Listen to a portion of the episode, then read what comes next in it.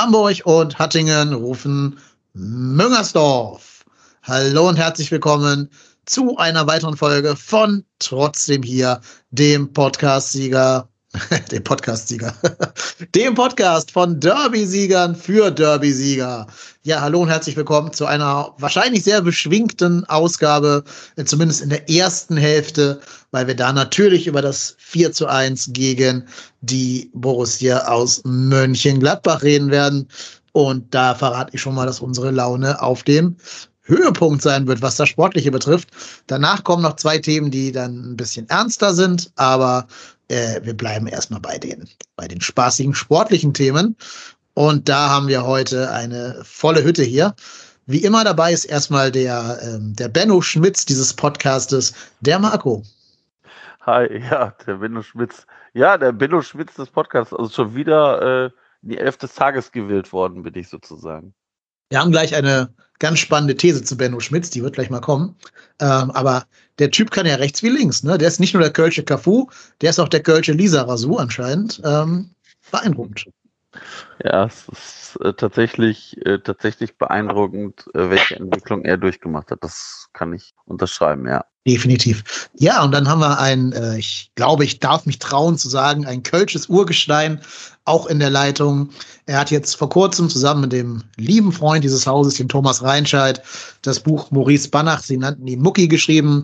Er ist äh, in Nicht-Corona-Zeiten der Moderator des FC-Stammtisches und ich hoffe, ich darf ihn auch als Freund dieses Hauses hier bezeichnen. Ralf Friedrichs, moin Ralf, grüß dich. Ja, du darfst das natürlich so sagen. Und äh, ja, erstmal wunderschönen Abend. Danke für die Einladung. Es ist mir eine Ehre, endlich mal bei einem Derby-Sieg da ein Gast zu sein. Und meine Das Laune stimmt. ist herausragend gut. Ich bin eskaliert gestern. Du warst ja meistens eher da, wenn wir ein bisschen schlechtere Zeiten besprechen mussten, ne? Äh, leider, weil der FC nicht so viel Anlass zur Freude geboten hat. Also insofern jetzt endlich mal gute Stimmung hier im, im Podcast. Sehr schön. Genau. Deswegen habe ich auch alle Termine abgesagt und für heute den Platz zugesagt. Genau. Du bist ja auch schon ein bisschen länger FC-Fan als wir anderen beiden. Ähm, hast du schon mal so eine Leistung im Derby gesehen und wann war das das letzte Mal?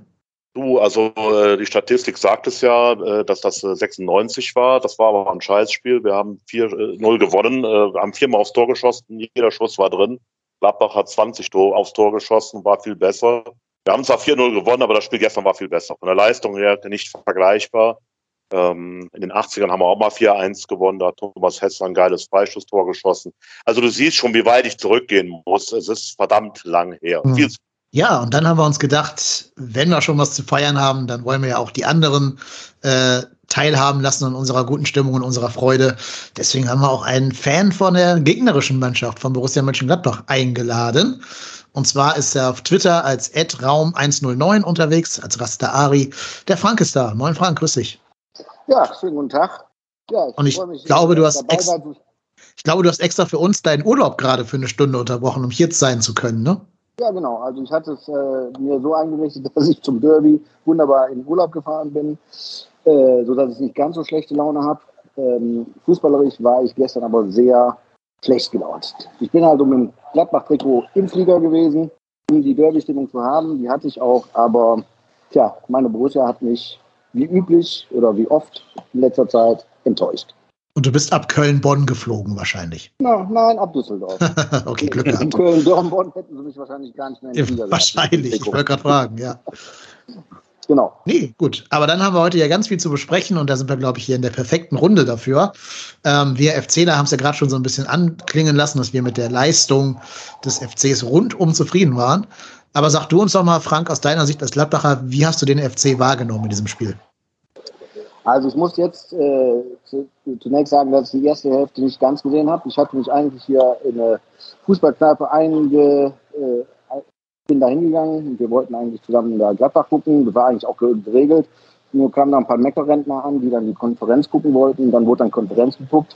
Bin dann, dann kurz zurück ins Hotel und habe dann ab der, ich sage jetzt mal 20. Minute die erste Halbzeit erst mitverfolgen können. Ähm, wie ich ja auch schon in meiner äh, Prognose hier bei euch im Podcast gesagt habe, ist, der Köln, äh, ist der FC Köln sehr gut, äh, also deutlich besser im Niveau als in den letzten Jahren. Und ähm, die erste Halbzeit war ja noch halbwegs ausgeglichen mit Vorteilen für Köln, muss ich ganz klar sagen. Hätte also auch schon da eigentlich 1 zu 0 für den FC stellen können. Und in der zweiten Halbzeit haben sich ja die Ereignisse überschlagen. Da ging es ja hin und her und her und hin. Und naja, da, ich glaube, da kommen wir auf die einzelnen Szenen gleich noch zu sprechen, würde ich mal sagen. Ja, werden wir. Ich glaube, bei dir ist gerade irgendwie die Eisenbahn eingefahren oder so. genau. Ähm, ja, angenehmer. Ja, was sagt ihr? Hat der, hat der Falk mit seiner Einschätzung recht oder war der FC nicht doch ein bisschen lucky mit seinen. Ne, da gab ja einen Pfostenschuss, der Gladbacher, wenn der reingeht, wer weiß. Wir haben ja auch das 2 erst nur mit Pfostenhilfe gemacht. Also, wie viel war Leistung, wie viel war Glück bei dem Sieg? Ja, also ich denke, es war beides mit da. Ich meine, dass das Spiel enger war als das Ergebnis, äh, Gut, ist einem erstmal im Derby erstmal egal, aber wenn man das Ganze natürlich mit auch mal mit einem etwas kritischeren Blickwinkel rangeht, äh, was ehrlich gesagt gerade immer noch ein bisschen schwer fällt, aber okay, äh, wenn man ernsthaft nochmal sich das genau anschaut, dann hätte es natürlich eigentlich nicht 4-1 ausgehen müssen. Ähm, aber es war halt diese Phase nach dem Ausgleich, wo es halt wirklich hätte kippen können. Das haben ja auch beide Trainer hinterher gesagt und äh, damit haben sie auch vollkommen recht. Äh, der FC hat dann halt dann nicht nur das Glück, sondern im, im Prinzip auch, äh, ja, ist der Fleiß belohnt worden. Also die Gladbacher Borussia dann schon im Aufbau zu stören. Dann ist halt dieser Fehlpass erzwungen worden. Und ja, dann hat, ist das Spiel halt dann komplett Richtung FC gekippt und war damit auch entschieden, nachdem das 3-1 durch Duda fiel. Ähm, Spielglück war dabei, aber Spielglück hat man sich gestern auch sehr, sehr fleißig erarbeitet und die erste Halbzeit äh, ja, die, die war halt da schon, wie ich fand, extrem, äh, wie dann auch die Spieler gerade in den ersten 20, 25 Minuten äh, tatsächlich dann die Gladbacher, ich sag's jetzt mal so, gejagt haben, dass sie da wirklich da äh, den nicht nur auf den Füßen standen, sondern einfach wirklich fast schon, ja, das war fast schon ein bisschen übermotiviert. Ich hatte immer ein bisschen Angst, die, die machen fast schon zu viel. Also äh, und Letzten Endes ist es aber dann gut ausgegangen, auch wenn in der ersten Halbzeit das Tor eben noch nicht fiel. Aber man hat dann hinterher ein bisschen mehr Ruhe in die Aktionen bekommen und dann am Ende hat das Spiel dann diese Entwicklung genommen, die eben schon beschrieben wurde. Marco, gehst du da mit oder hast du irgendwo signifikante Abweichungen? Nö, also ich, ich sehe das auch so. Das Ergebnis ist vielleicht mindestens ein Tor zu hoch, aber das, wir haben ein komplett ausgeglichenes Spiel gesehen und ich fand also tatsächlich muss man sagen, dass, dass wir äh, auch nach der letzten Saison das sagen können, ist schon, schon, schon nicht so verkehrt. Also ich meine, wir sind zum ersten Mal seit langer, langer Zeit nicht in Rückstand geraten. Wir haben uns nicht durch dieses 1-1 irgendwie komplett rausbringen lassen. Also der typische FC-Move wäre gewesen, du führst 1-0, kriegst das 1-1 und verlierst das Ding 1-3. Und wir haben konsequent das Spiel weitergespielt waren laufstärker, waren zweikampfstärker. Also ich meine, wir sind im Schnitt, also wir sind insgesamt in, so, in Summe mehr als fünf Kilometer mehr gelaufen als Gladbach. Haben eine Zweikampfquote von 52 Prozent, haben 15 zu 16 Torschüsse. Also das ist jetzt nicht so, dass ich jetzt sagen kann, wir haben das Ding glücklich gewonnen. Ähm, ein bisschen Spielglück gehört da immer zu. Also Gladbach, Pfostentreffer, ähm, das Ding von Uth geht dann halt an den Pfosten und rein. Dann dieses knappe Abseits äh, zum möglichen 3-2 kurz vor Ende. Das brauchst du, aber wir haben es uns tatsächlich erspielt und erkämpft. Und deswegen geht für mich tatsächlich der Sieg so in Ordnung. Wobei ich auch sagen muss, dass äh, gerade dieses äh, Glück hat uns ja, ein, dieses Spielglück, das hatten wir ja zum Beispiel in Dortmund nicht. Ne? Das Spiel hätten wir eigentlich niemals verlieren dürfen. Äh, und gestern ist das alles zurückgekommen. Dann treffen auch Leute, die bisher noch nicht getroffen haben, kam auch noch dazu, dass es eben nicht nur Modest war, sondern dass auf einmal vier verschiedene Torschützen getroffen haben.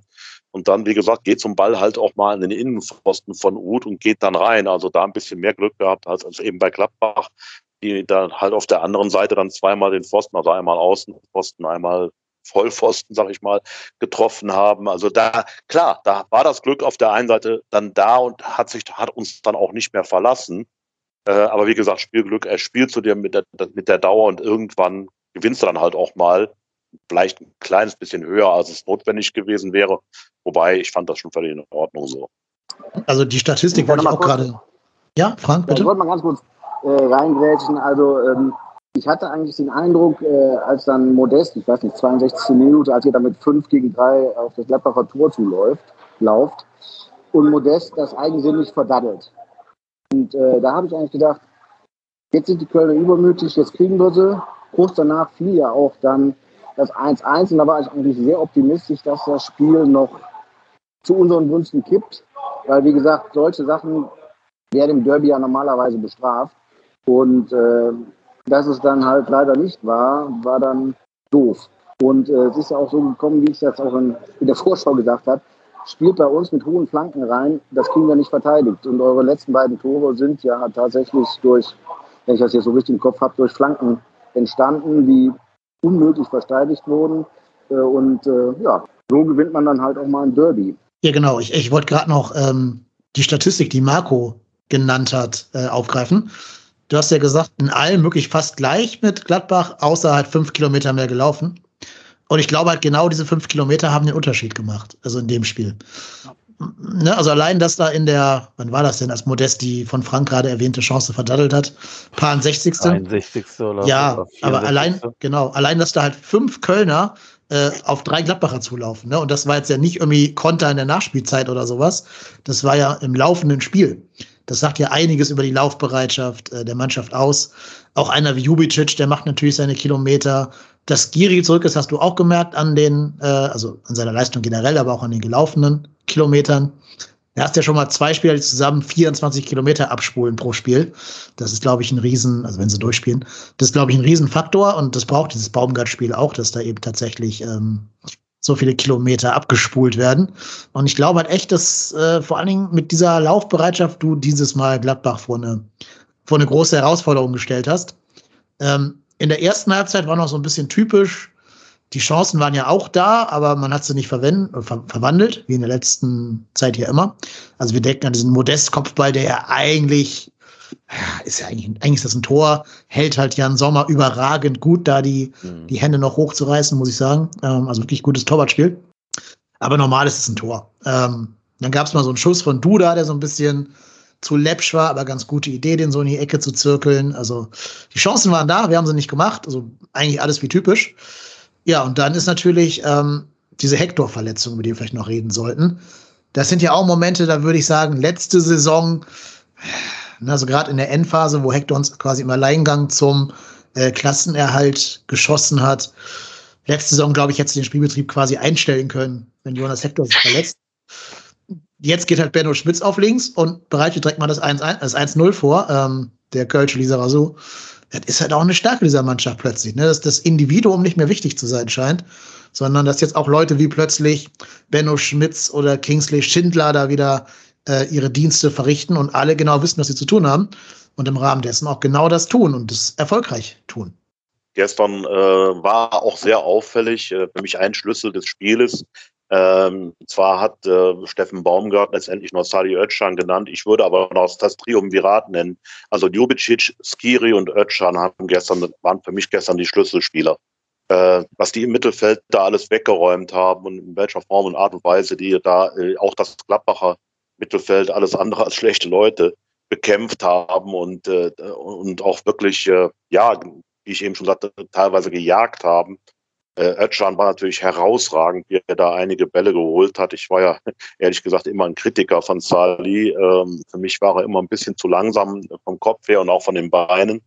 Aber was er gestern geleistet hat, wenn er das nochmal halbwegs kompensieren könnte, dann ist er unverzichtbar. Ne? Und, äh, aber er konnte die Leistung auch nur bringen, weil er mit Skiri und Ljubicic zwei Leute an seiner Seite wusste, die ebenfalls äh, extrem laufstark waren und äh, teilweise auch sehr schlau gespielt haben. Also Skiri zum Beispiel ist einer der intelligentesten Spieler der Liga. Und Ljubicic, äh, ich meine, der hat ja eigentlich auch, wenn wir jetzt vielleicht mal das Hoffenheim-Spiel weglassen, noch kein wo er, glaube glaub ich, gar nicht gespielt hat. Ich weiß es gar nicht mehr. Es hat auf jeden Fall auch kein schlechtes Spiel gemacht, so richtig. Also der ist im Gegenteil. in fast jedem Spiel äh, gehört er mit zu den Besseren und gestern war er auf jeden Fall einer der Besten. Und es ist sowieso eigentlich keiner abgefallen. Auch wichtig, du hattest keinen Schwachpunkt in der Mannschaft. Waren zwei, drei dabei, die vielleicht nicht ihren allerbesten Tag hatten, aber immer noch mit einer, mit einer soliden drei, so Modest oder keins, äh, würde ich da auf jeden Fall hinzuzählen. Ansonsten, die Mannschaft hatte keinen Schwachpunkt. Es war einfach, hat gestern einfach alles gepasst und dann kam auch noch ein bisschen das Spielglück dazu, was du eben brauchst. Ja, äh, gehe ich mit. Ähm, jetzt habe ich gerade meinen Gedanken vergessen. Ach so, genau, so Sally Oetschan. Ähm, ich glaube, es ist auch das erste Mal, seit er beim ersten FC Köln in der ersten Mannschaft spielt, dass der mal vier Spiele am Stück spielen durfte. Oder habe ich da irgendeine Phase vergessen?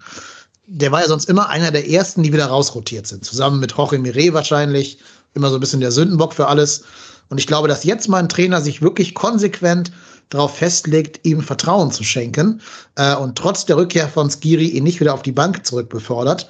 Dann noch sein erstes Bundesligator, oder dieses erste Saisontor zumindest, jetzt im letzten Spiel, ähm, hat ihm, glaube ich, so gut getan, dass man ihn jetzt als eine Säule dieses Derby-Sieges bezeichnen kann. Ja, auf jeden Fall. Also ich glaube, bei, bei Sali war es immer so, der hat ein gutes Spiel gehabt, dann meistens oder spätestens das dritte war ein Katastrophenspiel. Und äh, irgendwie hat, ist er da jetzt vielleicht, vielleicht hat diese Ausleihe nach Kiel tatsächlich da Wunder gewirkt. Ähm, wirkt aktuell sehr, sehr stabil, wobei ich tatsächlich auch glaube, das liegt durchaus auch an den Nebenleuten, weil Skiri und aber auch Lubicic tatsächlich, also bei Skiri wissen wir das und wie stark Lubicic jetzt schon ist, nach gerade mal äh, 13 Spielen, das ist schon Wahnsinn. Also das ist ja, der ist ja aus der Truppe tatsächlich nicht wegzudenken irgendwie aktuell. Und ich glaube, dann ziehst, zieht dich das vielleicht auch doch noch mal ein bisschen besser, ein bisschen mehr raus, als äh, wenn du denkst, oh Mensch, äh, wie, wie agiere ich denn jetzt und bin ich gut drauf? Also wenn du gute Nebenleute hast, dann, dann fallen vielleicht auch die eigenen, eigenen Entscheidungen ein bisschen leichter. Ja, also die Laie ist ja, glaube ich, schon wie viele Saisons jetzt her? Also einige auf jeden Fall. Ähm, ja, ob die jetzt noch was bringt, weiß ich nicht. Aber auf jeden Fall, wie gesagt, gibt ihm jetzt endlich mal ein Trainer Vertrauen. Und ja, eigentlich auf einer Position, wo wir immer gesagt haben, ah, das ist nicht so ganz seine Idealposition. Aber ich glaube, dass der halt auch mit so einem Spieler wie Skiri neben sich oder da unheimlich von äh, profitiert. Einfach weil Skiri da auch eine ganze Menge wegarbeitet, was Sully den Rücken so ein bisschen frei hält. Ja, erstens das und ich glaube halt auch, dass ähm, dadurch, dass natürlich da vorne auch immer so durchrotiert wird, ähm, ist das natürlich auch jetzt nicht ein starres Korsett, sondern da arbeitet jeder für den anderen auch mit und wenn der eine nach vorne geht, bleibt der andere ein Stück weiter hinten. Das ist, scheint so, als ob sich da tatsächlich das Trio aktuell gefunden hat. Ja, also soll uns mal sehr freuen, auch wenn ich da sage, hätte, glaube ich, vor der Saison keiner vorausgesagt, dass du mit einer Doppel-6 spielst, die von Skiri, okay, das war logisch, aber von Ötchan bekleidet wird und dafür Jubicic auf dieser rechten Halbposition vorne spielt. Also hättest du Geld mitgewinnen können, wenn du das vorausgesagt also, hättest. Hättest du Geld gewettet, dass äh, wir nachher äh, auf links äh, Schindler spielen haben und auf rechts Benno Schmitz. Andersrum. Ja, genau, andersrum. Ähm, und dass wir nicht die ganze Zeit nur den Kopf irgendwie vor, irgendwo vorhauen, sondern es tatsächlich, es funktioniert. Also die Auferstehung von Benno Schmitz hätte ja auch, also wer das er vorher gesehen hat, also der kann sich bei mir melden, der kann mir gerne nächstes Mal die Lottozahlen vorher sagen. Also das ist ja auch schon Wahnsinn. Und ich glaube halt, dadurch, dass es irgendwie mannschaftsintern zu stimmen scheint, ich glaube, machst du auch diesen, diesen Meter dann auch vielleicht tatsächlich mal mehr. Ich habe mal eine Frage an euch, eine ketzerische Frage. Die Nationalmannschaft sucht einen Rechtsverteidiger. Wir haben Benno Schmitz. Ach du lieber Gott. die suchen doch händeringend ein. Jetzt sagen wir mal ganz ehrlich, da darf jetzt Frank auch gerne was zu sagen, weil der spielt ja ab und zu mal hier euer Florian Neuhaus. Seht ihr in der Bundesliga aktuell, nur aktuell, nicht von den Anlagen her, nicht vom Potenzial her, nicht vom Namen her, vom Gehalt her, sondern von den aktuell gezeigten Leistungen, einen besseren Rechtsverteidiger in der Bundesliga? Also wenn, äh, wenn du mich eben schon mal ansprichst, das spielt nicht äh, Florian Neuhaus, sondern Jonas Hofmann, der auf der rechten Verteidigerposition in der Nationalmannschaft mal spielt. Ähm, jetzt im Spiel gegen Köln hat das äh, Patrick Herrmann gemacht, der es äh, halbwegs okay gemacht hat. Ähm, aber jo, zu eurem äh, Benno Schmitz kann ich leider nicht sagen. Das ist mir nicht so, ist nicht so mein Fachbereich. Ja. Ich habe vorher noch zu, zu Marco gesagt, dass ich Hofmann und Neuhaus nicht auseinanderhalten kann. Ja, weißt du Bescheid.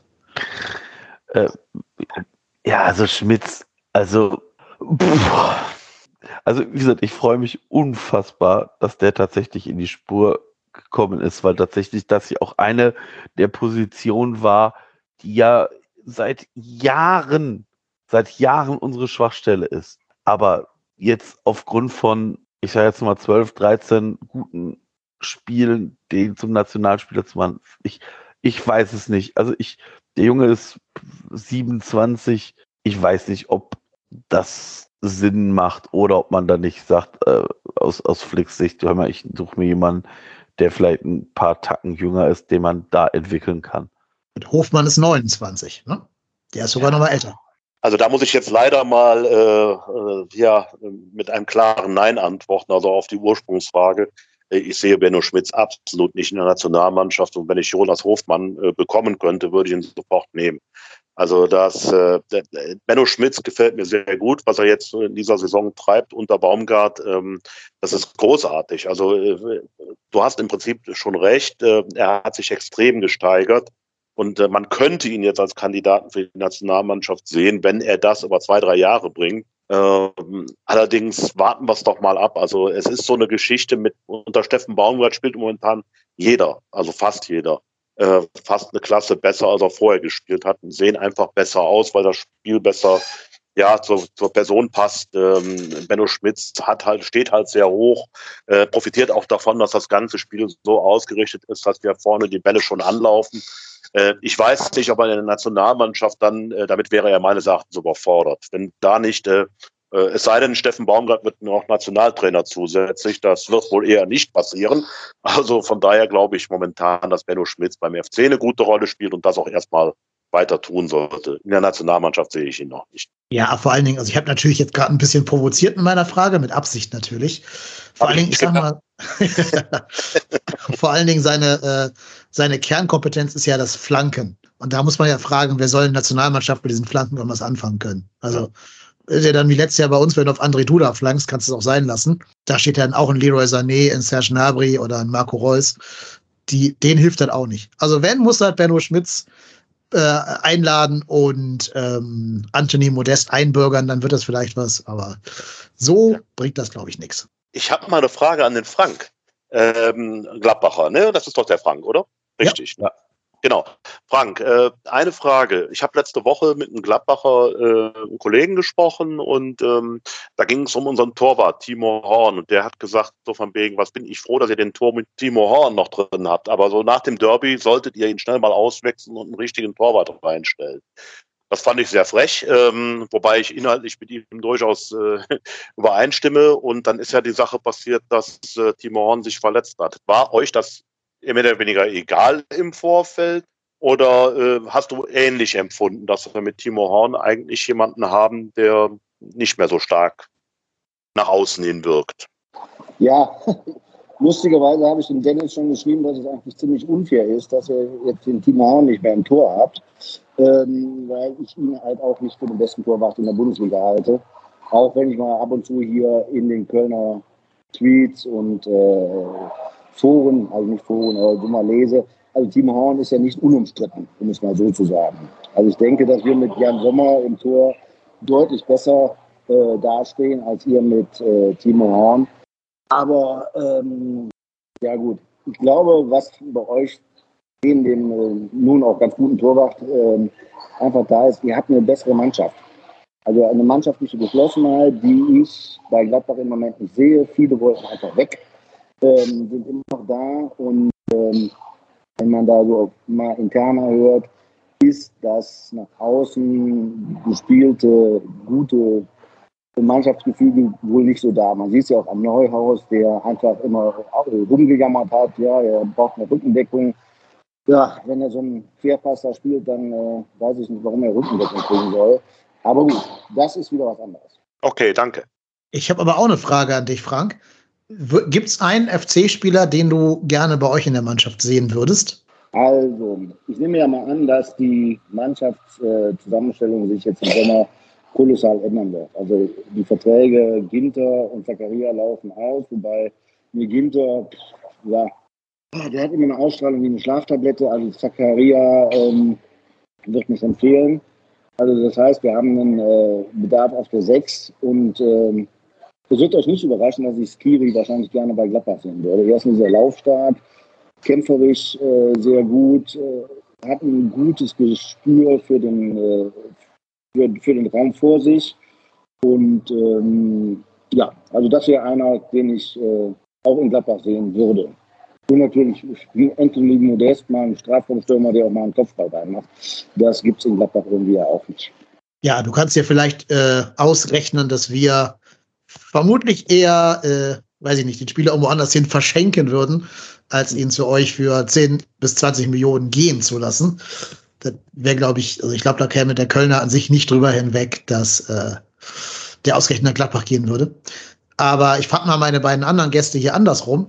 Gibt es denn einen Gladbacher, den ihr gerne bei euch in der Mannschaft, bei uns in der Mannschaft sehen wollen würdet? Boah, ich muss mir jetzt gerade mal eben den Gladbacher Kader angucken. Also, ich muss ganz ehrlich sagen, ich fand jetzt das, was ich bisher von Gladbach gesehen habe, fand ich Joe Skelly ganz gut. Ähm, Luca Netz, oder ja, ich weiß gar nicht, ob der Jan Luca Netz oder Luca Netz, ne, nur Luca Netz, ähm, ist ja auch, gilt ja auch als Wahnsinnstalent. Ähm, ich glaube, der heißt Kilian mit Zweitnamen. Kilian Luca Netz. das kann sein. Kleiner Insider. Kleiner da, wird, da wird, er, wird er zu uns passen. Also ich, also ich hätte jetzt mal fast gesagt, bis auf Patrick Herrmann würde ich fast jeden von der Truppe nehmen. Ähm, und vielleicht Jan Sommer ist auch vielleicht nicht, den ich hier, weiß ich nicht, ist jetzt auch nicht, muss ich jetzt auch nicht haben. Aber ansonsten, ob Benzobaini, Elvedi oder Ginter, Scali, Zakaria, Kone, Stindel, Hofmann oder Player, ich glaube tatsächlich, da würde ich fast jeden von nehmen. Also, ah, was da nachher noch kam, Tyram, boah, das ist jetzt schon jetzt nicht so das Allerschlechteste. Ne? Also ich meine, das ist ja auch eine Truppe, die in den letzten Jahren fast immer international gespielt hat. Das macht sich dann auch irgendwann im Kader bemerkbar. Also ich habe jetzt, äh, mir ist sofort Benze Baini eingefallen, den hätte ich, glaube ich, ganz gerne. Äh, aber äh, du hast es im Prinzip richtig gesagt, da sind äh, fast, da sind sehr viele Hochkaräter dabei und ich war auch ein bisschen überrascht, dass Frank das äh, so kritisch sieht. Natürlich nach einer 4 zu 1 Niederlage in Köln äh, kann ich das schon verstehen, aber ich glaube, so wie ich das rausgehört habe, ist das auch, sitzt das schon ein bisschen tiefer. Und ich habe so ein bisschen das Gefühl, ähm, so ein bisschen der Neckbreaker von dieser ganzen eigentlich bisher unheimlich erfolgreichen Gladbach-Geschichte könnte tatsächlich der FC gewesen sein, weil, das haben wir ja bisher noch gar nicht erwähnt, wir haben ja zweimal in einer in einem Kalenderjahr jetzt gegen Gladbach gewonnen. Äh, das letzte Auswärtsspiel, wo dann der damalige Trainer Marco Rose, ich glaube, sechs oder sieben Spieler die normalerweise Stamm sind, geschont hat, um den ersten FC Köln, äh, dann gegen den ersten FC Köln zu verlieren. Das wird mir jedenfalls von Journalistenkollegen immer wieder erzählt, dass das so wohl auch ein Kernpunkt war, wo dann so ein bisschen die Beziehungen in Gladbach etwas auseinandergegangen sind. Da, personell sind die immer noch, sagen wir mal ehrlich sein, viel besser besetzt als wir.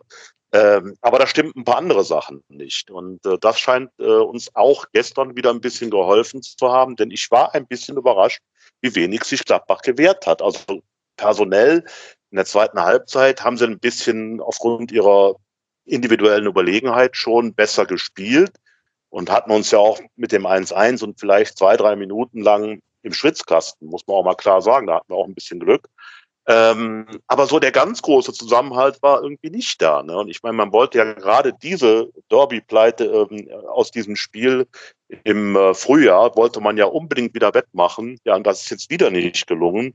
Und dann auch auf so eine Art und Weise. Ich kann mir vorstellen, dass das äh, in Gladbach momentan alles nicht so doll ist. Und äh, ja, im Prinzip hat der Frank das ja durch seine, seine, seine ja, Wertungen dann auch bestätigt. Soll jetzt uns egal sein, einerseits, andererseits ist es schon auffällig. Ja, da kann der Frank was zu sagen am besten. Ne? Warum ist denn gerade in Gladbach ja. der Haussegen schief? Also, ähm, mein Nachbar ist so äh, früher Jugendtrainer in Gladbach gewesen. Ähm, und ähm, der sagte halt, wie gesagt, wir haben ja jetzt seit, ich sage jetzt mal, fast drei Jahren die gleiche Mannschaft. Wir konnten durch Corona nichts verkaufen. Chakaria-Verkauf hat sich irgendwie zerschlagen. Ähm, Ginters Vertrag läuft nicht, äh, wird nicht verlängert. Dann sollte Tyram verkauft werden, der verletzt sich. Ähm, eigentlich ist es, wenn man so zum Beispiel nach Freiburg oder wie auch immer guckt, immer sehr gut, wenn die Mannschaft zusammenbleibt. Aber Gladbach hat es nicht geschafft, da irgendwie den Spirit wieder reinzubekommen. Die Spieler, die da jetzt zum Beispiel das Derby wieder verloren haben, haben ja auch das Derby im Frühjahr verloren. Und da gehe ich auch äh, mit der Meinung mit, dass das eigentlich der Breaker war für die komplette letzte Saison. Also unser lästiger Trainer Rose, der in Gladbach Persona non grata ist, äh, hat es einfach unterschätzt, hat einfach auch die Wirkung für die Fans unterschätzt und ähm, wollte halt irgendwie im Achtelfinale der Champions League irgendwas reißen, was für Gladbach eigentlich ähm, nicht zu schaffen ist. Man sieht es ja in Dortmund, er schafft es auch mit Dortmund nicht ins Achtelfinale. Ähm, was jetzt in diesem Sommer passiert ist, und ihr habt diese Spieler ja auch angesprochen, Joe Skelly haben wir ja schon mit für 0 Euro aus Amerika ähm, verpflichtet, Kone haben wir aus der zweiten französischen Liga geholt, und äh, Luca Netz von Berlin, die ihn ja nicht äh, wertschätzen konnten, spielen halt einen wichtigen äh, Teil in der neuen Mannschaft, die einfach verlinkt werden muss. Das äh, ganze Gefühl ist eigentlich ein bisschen ähm, aus der Form. So ein Player wirkt, ist ein Topspieler, wirkt aber immer sehr unzufrieden. Ähm, dass ein Tyrann nicht spielt, ist äh, für uns eigentlich nicht zu ersetzen. Es gibt, glaube ich, keinen Spieler, der äh, mehr Elfmeter rausholt in der Bundesliga, weil er halt einfach so technisch stark ist, dass die Spieler ihn äh, einfach immer faulen. Und wie gesagt, das ganze Gefüge ist im Moment unrund. Und ich weiß nicht, ob äh, Adi Hitter das irgendwie hinkriegt. Er hat es in Frankfurt ja auch nach einer gewissen Zeit gut hingekriegt. Ähm, er ist aber natürlich ein ganz anderer Trainertyp als euer Steffen Baumgart, der, da muss ich ehrlich sagen, den hätte ich in Köln nicht so gut erwartet, weil ich Köln halt äh, ein bisschen anders einschätze und äh, dass er mit seiner bodenständigen Art ähm, in Köln so gut ankommt, finde ich äh, überraschend. Ähm, aber naja, warten wir mal, wenn wir wieder fünf äh, Spiele verlieren, dann ist ja in Köln auch sofort wieder äh, das Drama da und äh, dann sind die Kölner wieder die Kölner halt. Ja, ähm, ich war sowieso ja, was soll ich sagen? Hm, ich fand's mutig von Adi Hütter, dass er euch ja immer ins Eins gegen Eins geschickt hat, gegen unser Pressing. Also in der ganzen ersten Halbzeit war das ja so, ein Gladbacher hat den Ball, alle anderen sollten hochschieben, also irgendein Abwehrspieler von euch, Benzebaini oder Ginter hat den Ball oder Elvedi hat den Ball ähm, und alle anderen stellen sich breit. Das heißt, er hat keine Anspielstation und Hütter hat sich komplett darauf äh, verlassen, dass dieser eine Spieler von euch dann pressingresistent genug ist, um unserem Pressing zu entgehen. Da gab es so vier, fünf Szenen, da denkst du dir, wenn der FC-Spieler ein Quäntchen mehr Glück hat, dann kommt er an den Ball und dann laufen plötzlich fünf Spieler alleine aufs Tor zu. Das ist dann in der zweiten Halbzeit so ähnlich mal passiert, als Sally Oetschan den Ball erobert und Modest auf rechts schickt, der dann eben eigennützig äh, in, im kurzen Winkel da abschließt. Habe ich mir gedacht, das ist entweder sehr, sehr mutig oder sehr fahrlässig gut, ne, im Rückblick weiß man natürlich immer, äh, was es dann ist. Aber ähm, es, es hat ja eine Halbzeit lang gut gegangen. Und wenn es gut geht, kann halt der Gladbacher Spieler aufdrehen und hat jede Menge Raum vor sich und kann die schnellen Außen schicken. Äh, eine sehr mutige Herangehensweise. Aber mh, mm, wenn die schief geht, bist du, glaube ich, als Trainer da ganz schnell der große Depp. Ich sag mal so, das hat ja zum Beispiel also wir haben ja sehr pressingresistente Spieler. Also so ein Kone mit seinen 19, 20 Jahren macht das ja wahnsinnig gut in seiner ersten Bundesliga-Saison. Und Zakaria ist äh, auch einer, der die Sache relativ gut im Griff hat. Ähm, und äh, ja, jetzt habe ich gerade den Faden verloren. Aber ja, ja. Aber wie gesagt, normalerweise kriegen wir das ja gut hin. Und wir haben es ja zum Beispiel gegen die Bayern, haben wir es ja hervorragend gemacht, also im Pokal. Ähm, wenn diese Mannschaft tatsächlich will, dann kann die ja auch. Also ich sag mal, da werdet ihr mir zustimmen, das war ja schon, ähm, ich sage jetzt mal, äh, in Lifetime-Spiel, was wir da gegen Bayern gemacht haben. Das war ja traumhaft. Wir haben ja nicht wie zum Beispiel Frankfurt äh, glücklich gegen die Bayern gewonnen, sondern wir haben die ja quasi an die Wand gespielt, mit 5-0 auseinandergenommen. Das passiert ja nicht, weil die Spieler es nicht können oder weil das Konstrukt nicht funktioniert, sondern äh, weil es einfach geht. Und ähm, wie gesagt, mein Eindruck ist einfach, dass die Mannschaft nicht als Mannschaft funktioniert. Vielleicht gibt es eine zu große Grüppchenbildung. Wir haben einen relativ großen französischen Anteil, auf französischsprachig sprechenden Teil. wie gesagt, da stecke ich aber nicht drin. Keine Ahnung. Vielleicht klappt es irgendwann, vielleicht müssen wir irgendwie mal drei Spiele hintereinander gewinnen, aber das klappt halt im Moment leider nicht. Ja, du sagst leider, wir sagen, äh, naja, was anderes. Aber um mal kurz äh, auf den FC zurückzukommen. Jetzt hat der Frank schon zweimal dieses Stichwort Einheit benutzt. Da würde ich an dieser Stelle gerne mal eine Hörerfrage einbinden, die uns der MPOC Noah geschickt hat. Der fragt nämlich oder sagt, die Mannschaft tritt als Einheit auf, wie seit Jahren oder Jahrzehnten nicht mehr. Ist das alles Baumgarts Verdienst oder auch der Tatsache geschuldet, dass Egomanen in Mannschaft und Führung gegangen sind?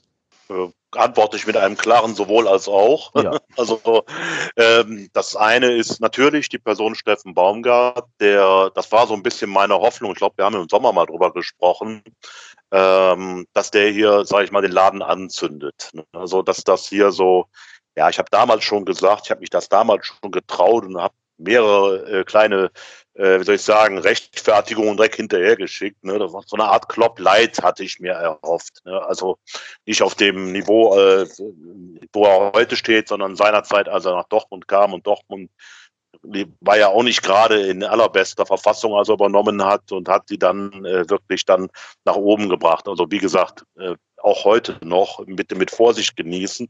So Vergleiche mag ich eigentlich nicht. Aber es passt ganz gut in dem Fall, weil in dem Fall eine Persönlichkeit einen ganzen Verein mitziehen kann, anzünden kann. Also das äh, mit einer gewissen Art. Und ich bin da ein bisschen anderer Meinung als Frank. Ähm, der passte wirklich eins zu eins nach Köln, weil hier in Köln äh, dieses Stadion äh, hat sich ja eigentlich danach gesehnt, dass wir hier mal, ich sag mal, diesen Fußball sehen.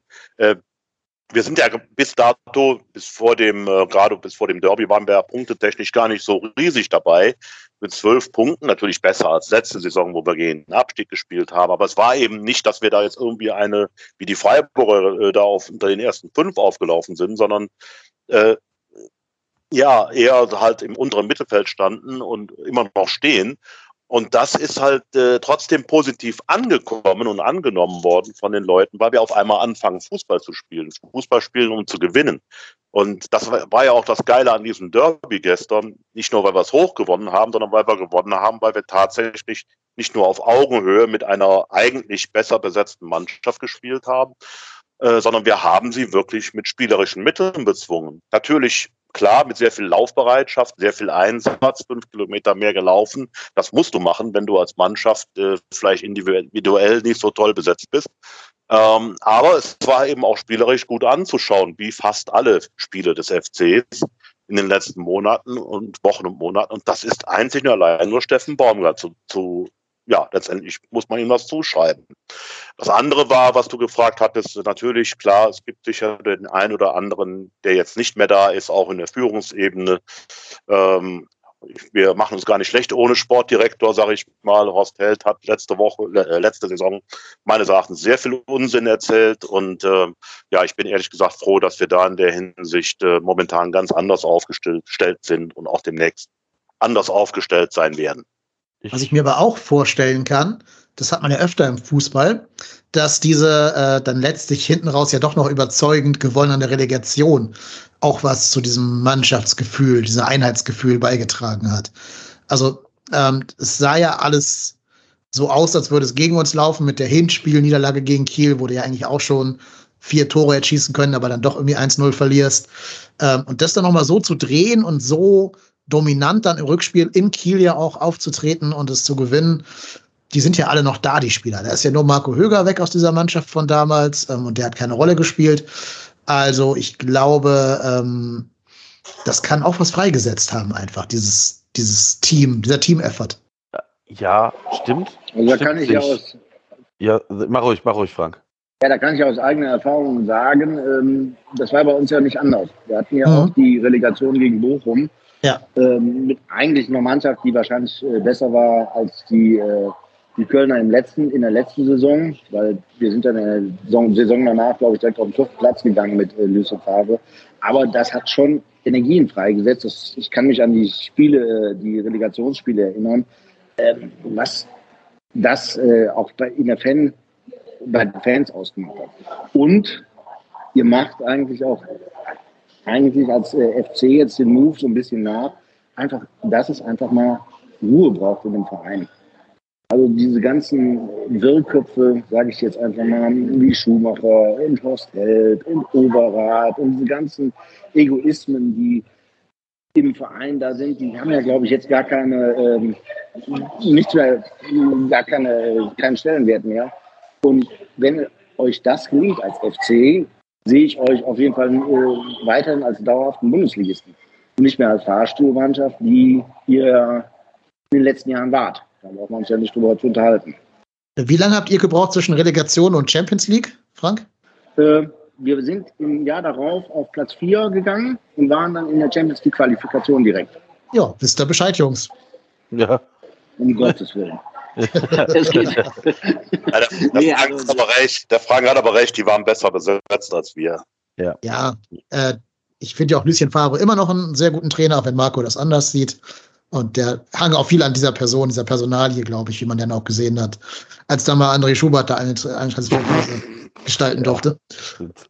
Ja, aber, aber ja, ja? Ich, ich, glaube, ich glaube tatsächlich, es ist vielleicht tatsächlich so, ich glaube, dass der Steffen Baumgart einen maßgeblichen Anteil an dem Teamerfolg hat. Also, dass das, dass die Mannschaft auch wieder ein Team ist. Weil, wenn du einen Trainer hast oder jemand, der da vorne rumturnt und egal irgendeine Anweisung gibt, das, ob das nun beruflich oder im, im Hobbyteam oder sonst wo ist, und du hast Erfolg und siehst, dass derjenige, der das davor lebt, und Steffen Baumgart lebt hier das vor. Also wenn der an der Außenlinie, ich glaube, der verbraucht mehr Kalorien als teilweise da irgendein Verteidiger. Also der geht ja vollends mit. Und wenn du siehst, dass das dann auch hinhaut und, und tatsächlich klappt, was der erzählt, ich glaube, dann, dann es, es stellt sich tatsächlich so ein, so ein Teamerfolg schneller ein, als wenn du immer mit dir selber noch haderst und glaube, dass das Team sich vielleicht einfach dieses Jahr mehr gefunden hat. Und wie gesagt, wenn du dann die, diese Erfolge hast, dann ist es auch einfacher als Team zusammenzuwachsen, das ist ja auch ganz klar. Ja, also ne, diese innere Hitze sieht man ja schon, wenn man sein äh, T-Shirt da sieht, mit dem er da bei minus zwei Grad umgeturnt ist oder plus drei oder whatever. Also ich sag mal so, er und Uli Potowski waren für zwei verschiedene Klimazonen angezogen. Ähm, das, das, war auch eine Hörerfrage. Die Jacke von, von Uli Potowski hat die Leute, hat die Gemüter bewegt. Äh, die haben aber alle Sky-Moderatoren getragen, kann ich in dieser Frage direkt beantworten. Die hatte später im Abendspiel Lothar Matthäus an und auch das hier der. Die gleiche Jacke? Ja, ja, genau die. Diese äh, Quatsch, blaue, so ein bisschen Michelin-Männchen aussehende Jacke. Die hatte Lothar Matthäus an und auch hier der Thomas Hellmann oder so. Die haben halt nur eine etwas andere Figur als der äh, gute Uli Potowski, deswegen saß die so ein bisschen anders an denen. Aber ähm, ja, hat nicht Mutti rausgelegt, sondern welcher Sponsor auch immer von Sky das äh, sein mag, um ganz kurz diese Frage beantwortet zu haben. Nee, aber ich glaube auch, dass Steffen Baumgart da eine ganz große Rolle für den Zusammenhalt spielt. Einfach weil ähm, wenn letztes Jahr bei Gistol einer aus der Reihe getanzt wäre, so ein, so ein Emanuel Dennis oder so, dann hat der halt gesagt, oh Dennis, das war aber nicht nett von dir, musst du jetzt entschuldigen, nö, machst du mal einen Schnitzel für deine Mitspieler. Und Steffen Baumgart beißt ihn halt in den Kopf. Der macht dir mal klar, Junge, was du hier machst, das geht überhaupt nicht so scheiße von dir. Lass die Kacke. Trotzdem schmeißt die dich aus dem Kader raus. Der schafft es irgendwie, die so anzupacken, dass die alle verstehen, dass sie nur, wenn sie am selben Strang ziehen, Erfolg haben werden.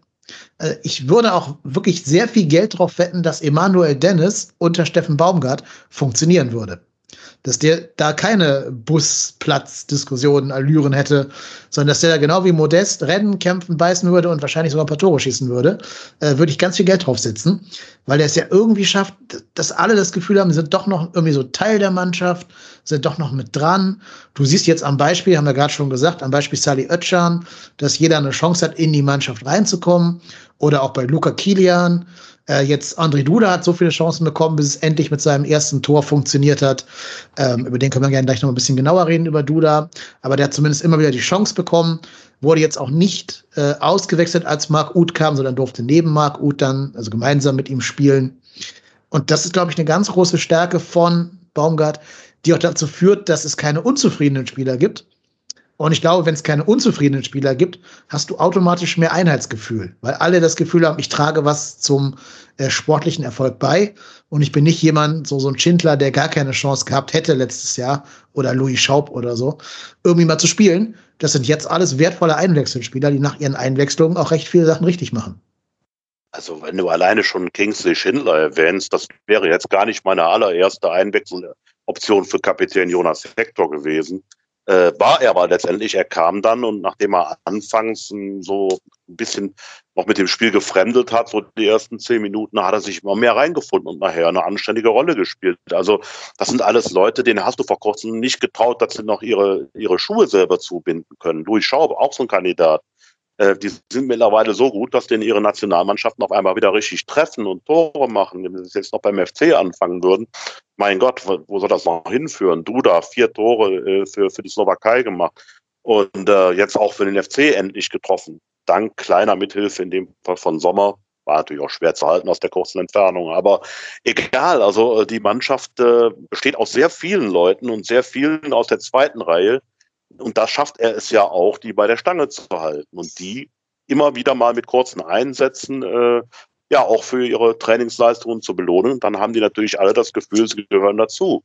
Und damit nimmt er sie mit. Und das scheint momentan so ein bisschen ja das Faustpfand des FCs zu sein. Damit kannst du dann auch, auch eine individuell bessere besetzte Mannschaft wie Mönchengladbach schlagen, wo es vielleicht aktuell nicht so in der, in der die Chemie nicht ganz so gut da ist wie auch Frank eben bestätigt hat. Also äh, es scheint dann doch sehr viel mit dem Trainer zu tun zu haben.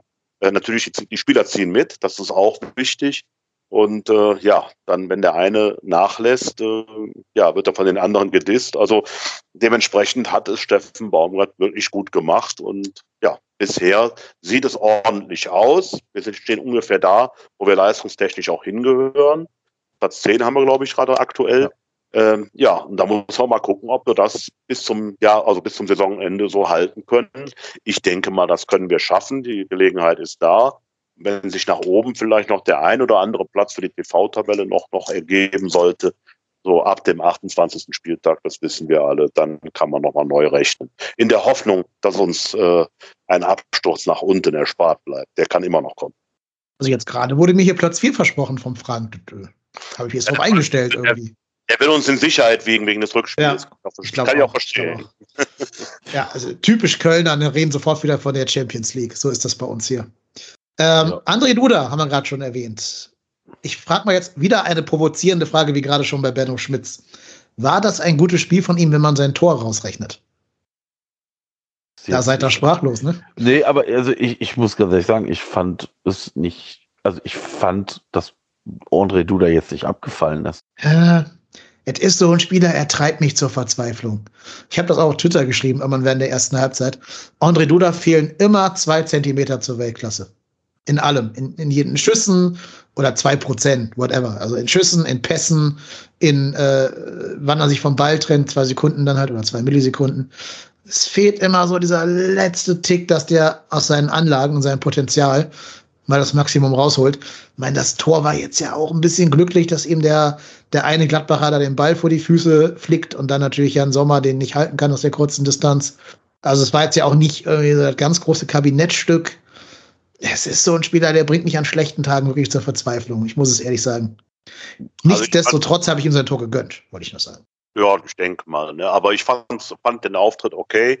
Äh, er wird äh, tatsächlich immer sehr schnell kritisiert. Das ist halt auch so ein Spieler, der immer so ein bisschen zwischen Genie und Wahnsinn herumturnt. Und äh, wie das bei solchen Spielern ist, ähm, die dann auch teilweise ein bisschen mehr ins Risiko gehen. Und manchmal, ja, da ist halt mehr Wahnsinn als Genie zu sehen. Das, das kann einen dann auch auf die Palme bringen. Ähm, aber gut, er hat halt trotzdem ein gutes technisches Vermögen als einer der wenigen. Also wir haben jetzt nicht nur Edeltechniker bei uns, also da sind andere Mannschaften deutlich besser bestückt, was das angeht. Ähm, und ich sehe ihn eigentlich ganz gerne, aber ich weiß aber auch, was du meinst, weil er hat natürlich schon teilweise ein paar unglückliche Aktionen im Spiel gehabt. Aber auch er ist viel gelaufen. Auch er hat meines Erachtens äh, seinen Anteil dazu beigetragen, dieses Mittelfeld, in dem Fall im vorderen Bereich, äh, zu erobern. Und da äh, hat er genauso wie die anderen, wie ich finde, eine gute Rolle gespielt. Ich weiß jetzt gar nicht, wie seine Werte sind. Das ist jetzt so mehr oder weniger einfach nur aus dem Bauch heraus.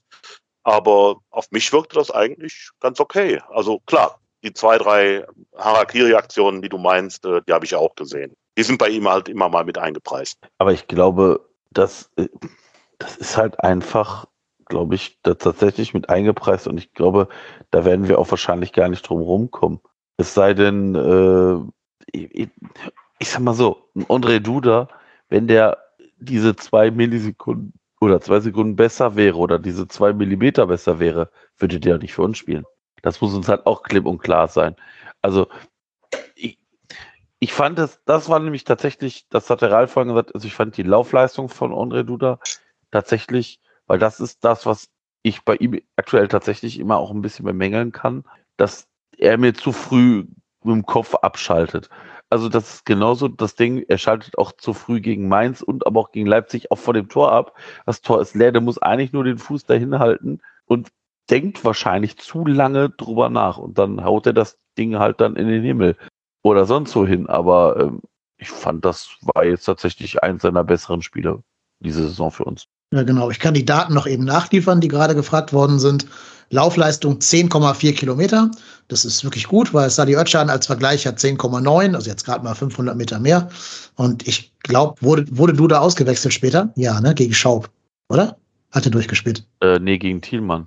Oder gegen Thielmann. Also auf jeden Fall in dieser Doppelwechsel. Ja, also Thiel, genau, Thielmann und ja, äh, genau, also hat er Schaub in, in weniger. Minuten, in weniger Minuten hat er dann die 10 Kilometer, 10,4 abgespult. Äh, 63 Prozent Passquote und 46 Prozent Zweikampfquote. Das sind für Offensivspieler schon, glaube ich, äh, wirklich gute Werte, kann man nichts gegen sagen. Wir können mal gucken zum Vergleich. Flori Kainz hat eine Passquote von 48 Prozent, also nimmt sich jetzt nichts. Alles gut. Ähm, wisst ihr, wer 100 Prozent seiner Zweikämpfe gewonnen hat? Also ich weiß es, weil, weil ich es Ja. gelesen habe. Weil ich's verraten hab, ne? Ja. Ja. Jonas, Jonas, die Maschine Hector, hat äh, 100 Prozent Zweikämpfe gewonnen. Das Und eine Passquote Wahnsinn. von 70 Prozent. Das ist wirklich Wahnsinn. Aber da steht nicht drin, wie viele Zweikämpfe er geführt hat. Ne? Wahrscheinlich einen. nee, ich, ich, in seiner Position würde ich wetten, dass es mehr als einer war. Ähm, ich versuche es mal rauszufinden nebenbei. Aber ich glaube nicht, dass. Wie lange hat der gespielt? Äh, wie viele Minuten? Paar, 70, äh, paar, paar, ein, ein 50 oder so. Warte, ja, ich glaube nicht, dass du, 51. dass du da so wenig Zweikämpfe führen wirst als Linksaußenverteidiger. Also, Er hat es dann nochmal versucht zur zweiten Halbzeit. Also er soll ja laut äh, Baumgart schon in der Halbzeit äh, angedeutet haben, dass es wohl nicht mehr lange geht. Und ähm, ja, nach fünf Minuten ist er dann auch raus. Hm, Genau, also spannend an ihm finde ich immer, dass du auf dem Platz gar nicht siehst, dass der angeschlagen ist. Der hat ja davor noch so eine gute Pressing-Situation, wo der irgendwie auf Höhe so 25 Meter vor dem gegnerischen Tor jemanden presst. Also das äh, musste verletzt auch erstmal schaffen in dieser, in dieser Intensität. Ähm, also beeindruckend. Ja, ich, also für Jonas Hector fallen mir eh überhaupt keine Superlativen mehr ein. Ich denke mir jedes Jahr, wir sehen gerade den besten Hector seiner gesamten Zeit beim FC und dann spielt er wieder noch eine Schippe obendrauf äh, im nächsten Jahr dann. Also es wird echt faszinierend für einen, der ja auch schon 31 Jahre alt ist, also auch nicht mehr der allerjüngste ist. Ähm, tja, also ja, beeindruckt mich total, muss ich sagen. Ja. Ist tatsächlich, also tatsächlich das Wichtigste an der Information ist, dass es ja so scheint, als ob es kein langfristiger Ausfall ist, Hm. sondern er gesagt hat, pff, ja, mein Oberschenkel macht ein bisschen zu und ich guck noch mal und dann einfach man entschieden hat mit ihm zusammen, so wir nehmen dich jetzt runter, wir machen uns vorher Gedanken und das ist halt auch so ein Ding. Ich meine, da siehst du halt, wie viel, wie viel Intelligenz auch Jonas Hector hat, in der Halbzeit hinzugehen, zu sagen, yo, pass auf, ich glaube, mein Muskel macht hinten zu. Ähm, und damit natürlich auch diesem Trainerteam diese, ich sag mal, diesen Vorsprung A der Halbzeit gibt und dann einfach diese, diese, ich sage jetzt mal noch paar Minuten, ähm, um dann halt den Wechsel vorzubereiten, zu überlegen, wie machen wir es und wahrscheinlich, ich kann mir auch vorstellen, dass dann natürlich auch mit, mit Schmitz schon gesprochen wird und das macht das natürlich wesentlich einfacher, dann diese Umstellung auszumachen. Das ist schon, ist schon eine hohe Qualität, die Jonas Hector da für uns mitbringt. Das ist so. Ja, definitiv. Äh, Einzige, was ich nicht verstanden habe, als sich Benno Schmitz in der ersten Halbzeit nach diesem Tackling von Rafael Chichos mal äh, drohte, verletzt auszufallen, da hat sich ja Easy Bue warm gemacht. Beide, Schindler und Isi. Ach so, okay, dann habe ich einfach nur die Warmacher von Schindler nicht gesehen. Da okay. haben sich beide warm gemacht, ja. Gut, dann ergibt das wahrscheinlich mehr Sinn. Ja, okay. Äh, und dann haben wir noch eine andere Hörerfrage zum letzten Spieler, den wir heute noch hier ein bisschen en Detail besprechen wollen. Ähm, und zwar hat uns der Hörer Graupe65 geschrieben, dass wir auch bitte über den fehlerfreien Auftritt von Timo Horn reden sollten. Nein, also wir reden über seinen Stellvertreter, über Marvin Schwäbe. Wie hat euch denn der Marvin gefallen? Sehr gut. Also tatsächlich fand ich, also ich, tatsächlich scheint es ja so zu sein, dass äh, Ersatzkeeper äh, die Derbys für uns äh, äh, in schöner Regelmäßigkeit rausreißen. Ich meine, ich kann mich auch noch sehr gut an das äh, Spiel von Thomas Kessler in Gladbach mit dem Rissetor erinnern. Ähm, das, also tatsächlich war das ein sehr, sehr, sehr, sehr, sehr, sehr starker Auftritt von Marvin Schwäbe. Also da waren ja doch ein paar Dinger dabei, wo man denkt so, boah, puh, kommt gut raus teilweise, äh, antizipiert schnell, beim Gegentor chancenlos, hält auch in der ersten Halbzeit und danach äh, wirklich richtig gut. Ich kann mich da an dieses Ding erinnern, ähm, wo Player äh, kurz, aus kurzer Distanz, aber Schwäbe halt tatsächlich den Winkel richtig gut zumacht, stabil bleibt. Also das war eine blitzsaubere Leistung.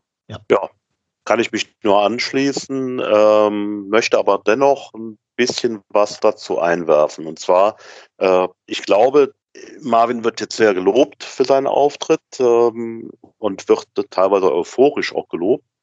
Äh, ich fand es eigentlich einen soliden Auftritt. Also für mich war das jetzt keine Leistung, wo man sofort eine 1 geben muss oder eine 1,5. Das war eine gute 2, 2 plus vielleicht oder 2,5. Äh, er ist ja jetzt auch nicht so oft geprüft worden. Er hat zwei, dreimal war er da äh, und hat gut gehalten, ja.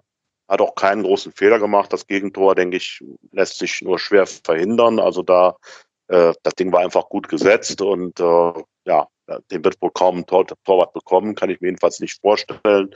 Und wenn, dann muss es wirklich ein absoluter super Top-Weltklasse-Torwart sein. Worauf ich hinaus will, ist, ich glaube, warum er so gelobt wird, liegt einfach und allein sich daran, dass man sich mal keine allzu großen Sorgen machen musste vor irgendwelchen Blackouts, vor irgendwelchen Hinknien, vor irgendwelchen, ich gucke den Ball einfach nur hinterher und wünsche ihm viel Glück, dass er eben nicht ins Tor geht, an den Pfosten oder knapp vorbei. Wir haben einen Torwart gesehen, der ein ganz normales Torwartspiel pflegte.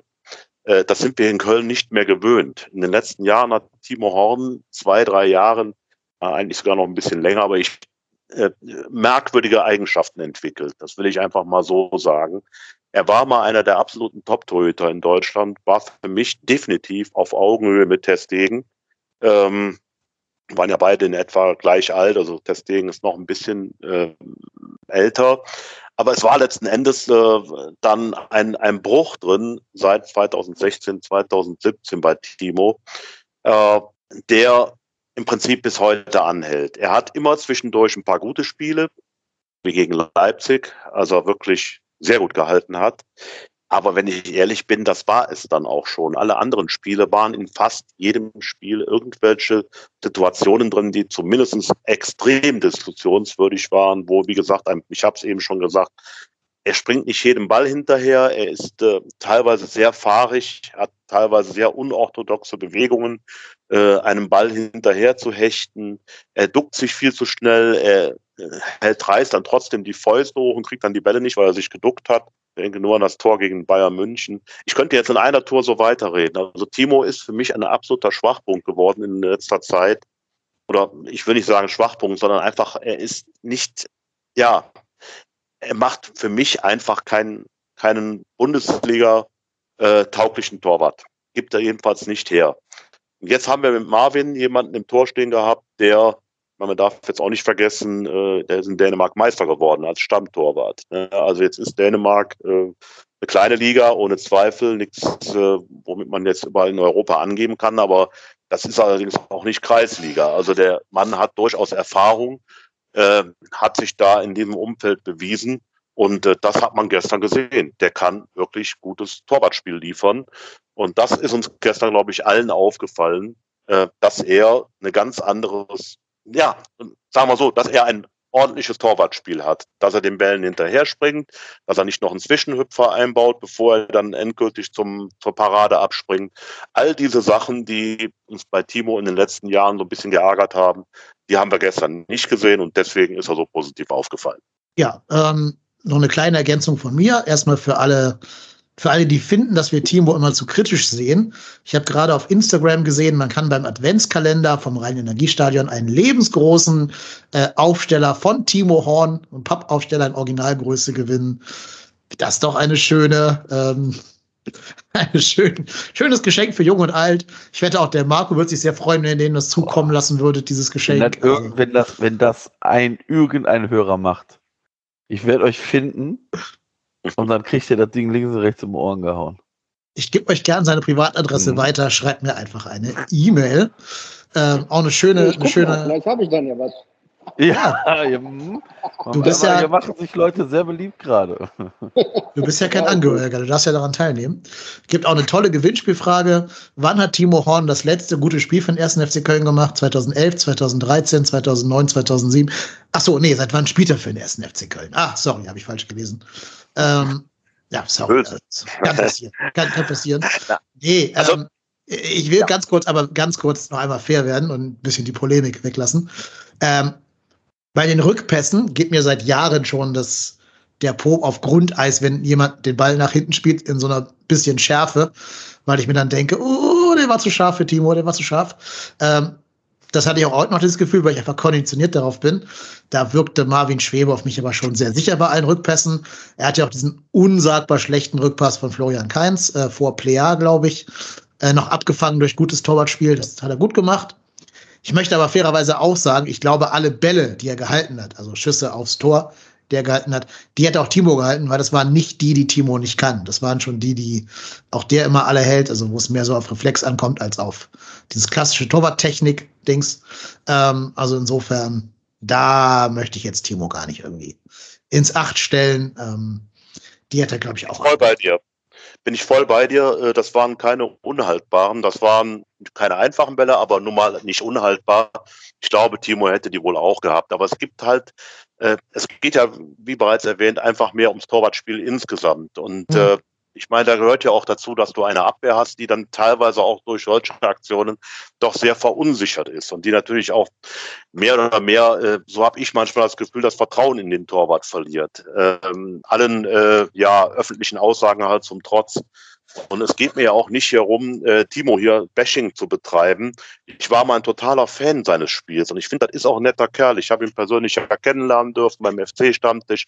Alles super, ein wirklich äh, ganz geerdeter Typ.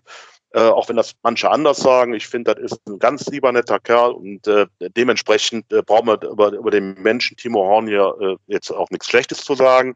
Tut auch keiner, sondern es geht um sein Torwartspiel. Und sein Torwartspiel hat in den letzten Jahren erheblich gelitten. Und in meinen Augen wäre es wirklich sinnvoll, naja, diese Verletzung jetzt auch dazu zu nutzen und vielleicht auch die Zeit danach, ich gehe sogar so weit, den Rest der Saison, den Timo Horn mal sogar aus der Schusslinie zu nehmen. Das ist natürlich für einen Torwart ein ganz besonderes Wortspiel, aber in dem Fall ihn rauszunehmen, um mit Marvin Schwäbe es zu versuchen, ob er nicht eine solidere Nummer eins sein kann und Timo in der Zwischenzeit vielleicht, ähm, ja, ich sag mal, wieder zu sich findet, weil ich habe ein bisschen das Gefühl, das Ganze ist auch ein Kopfding. Also er versucht, glaube ich, besser zu werden und verzettelt sich dabei. Und äh, die ganzen Aussagen der, der Verantwortlichen der letzten Jahre, dass Timo einer der besten deutschen Torhüter wäre, dass er die absolute Nummer eins sei und dass er das absolute Vertrauen genießt, hat auch viel damit zu tun, dass er einen immens teuren Vertrag hat. Äh, er ist, glaube ich, mit der bestbezahlteste Spieler im Kader. Und äh, er wird dem schon länger nicht mehr gerecht. Und vielleicht äh, sollte er einfach nochmal bei Null anfangen und äh, ja, wir wissen jetzt damit, dass wir mit Marvin Schwäbe jemanden haben, der ihn gut ersetzen kann, vielleicht sogar sehr gut. Und äh, in der Zwischenzeit kann Timo vielleicht nochmal neu angreifen. Genau, er hat ja auch jetzt wirklich seit der Europapokalsaison äh, ohne Pause durchgespielt. Das kann ja durchaus auch mit dazu zu tun haben, ne, dass ihm wirklich die Pause auch mal ganz gut tut. Er vielleicht so ein bisschen sich besinnen kann. Und ich habe ja auf äh, Twitter auch geschrieben, Comeback Stronger, Timo. Das meine ich schon ernst. Er soll gerne wiederkommen und gerne stärker sein als vorher. Hat keiner was dagegen. Ja, genau. Bin auch mal sehr gespannt, wie es dann kommen wird, wenn er wieder da ist und Schwebe weiterhin so spielen sollte wie vorgestern oder gestern, ähm, wie das dann sich verhalten wird mit der Nummer eins. Ich bin gespannt. Zumindest So. kann Timo Horn sich nach, also wenn Schwäbe tatsächlich diese Form hält, dann wird es zumindest ein tatsächlich, tatsächlicher realistischer Kampf um die Nummer eins. Mhm. Ja, was wir lange und Zeit hier nicht und hatten. nicht, Ja. äh, genau, und nicht halt, ja, ich, ich kann sowieso machen, was ich will, äh, wen sollen die denn reinsetzen? Ich habe noch einen Nachtrag zu Jonas Hector, weil wir gerade über seine Zweikämpfe äh, gesprochen haben. Ich habe jetzt nicht gefunden, wie viele er im Spiel gegen Gladbach geführt hat. Aber ich habe äh, eine Statistik gefunden, in der alle Bundesligaspieler drin sind. Und zwar sortiert nach gewonnenen Zweikämpfen. Und da ist Jonas Hector auf Platz 14 aller Spieler der gesamten Bundesliga. Krass. Ja. Platz 1 ist Danilo Schoarisch von äh, Bochum. Platz 2 Lukas Höhler von Freiburg. Platz 3 war Taro Endo von Stuttgart. Hier der erste Gladbacher, äh, Frank, für dich ist Joe Skelly, der kommt auf der 12. Und dann auf der 14 eben Jonas Hector mit 133 gewonnenen Zweikämpfen. Und jetzt dürft ihr beiden, Marco und äh, Ralf, mal kurz raten. Welcher Kölner ist auf Platz 20? Also der nächste Kölner in diesem Ranking. Wer ist das?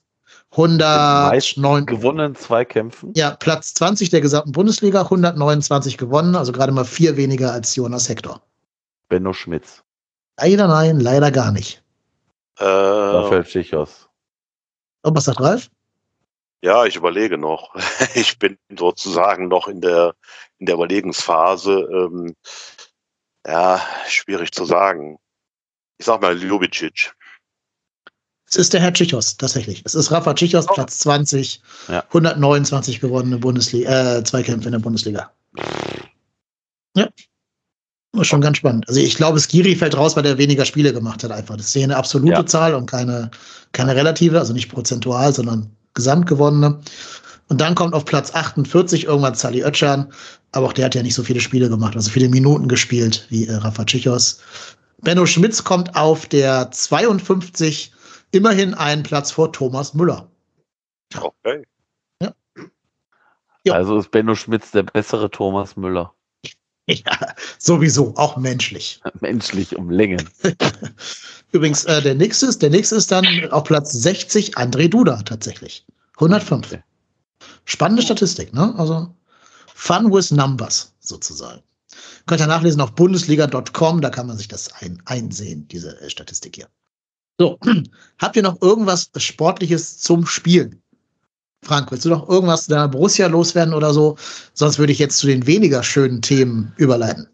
Ja, also wir haben das Derby verloren. Ich glaube, ich bin äh, mit dem Spiel jetzt, äh, ich habe das Spiel jetzt abgehakt. Ich brauche da nichts mehr. Ja. Ähm, gegen wen spielt ihr am Wochenende, Frank? Gegen? Wir, wir haben ein Heimspiel gegen Freiburg und äh, zu Hause äh, sind wir ja eigentlich relativ äh, gut. Wir haben, glaube ich, noch kein Heimspiel verloren. Und ähm, ja, gute Frage. Da, ich, da können wir, glaube ich, die gute Überleitung hin zu Zuschauern im Stadion. Ja, genau, aber das ist nämlich eine Frage, die uns hier äh, mannigfaltig erreicht hat. Da möchte ich mich bei allen bedanken, die das als Frage eingeschickt haben. Es waren halt echt so viele, dass ich jetzt nicht alle einzeln vorlesen kann. Deswegen ganz stellvertretend für alle vom Daniel, vom Daniel Gehmann, der ja auch schon hier Gast war ähm, und damals seine Urlaubsvertretung war, Marco. Der hat Folgendes geschrieben. Die Frage finde ich unausweichlich. 2G und Full House. Vertretbar oder kompletter Wahnsinn? Um mal im Twitter-Aufreger-Modus zu bleiben.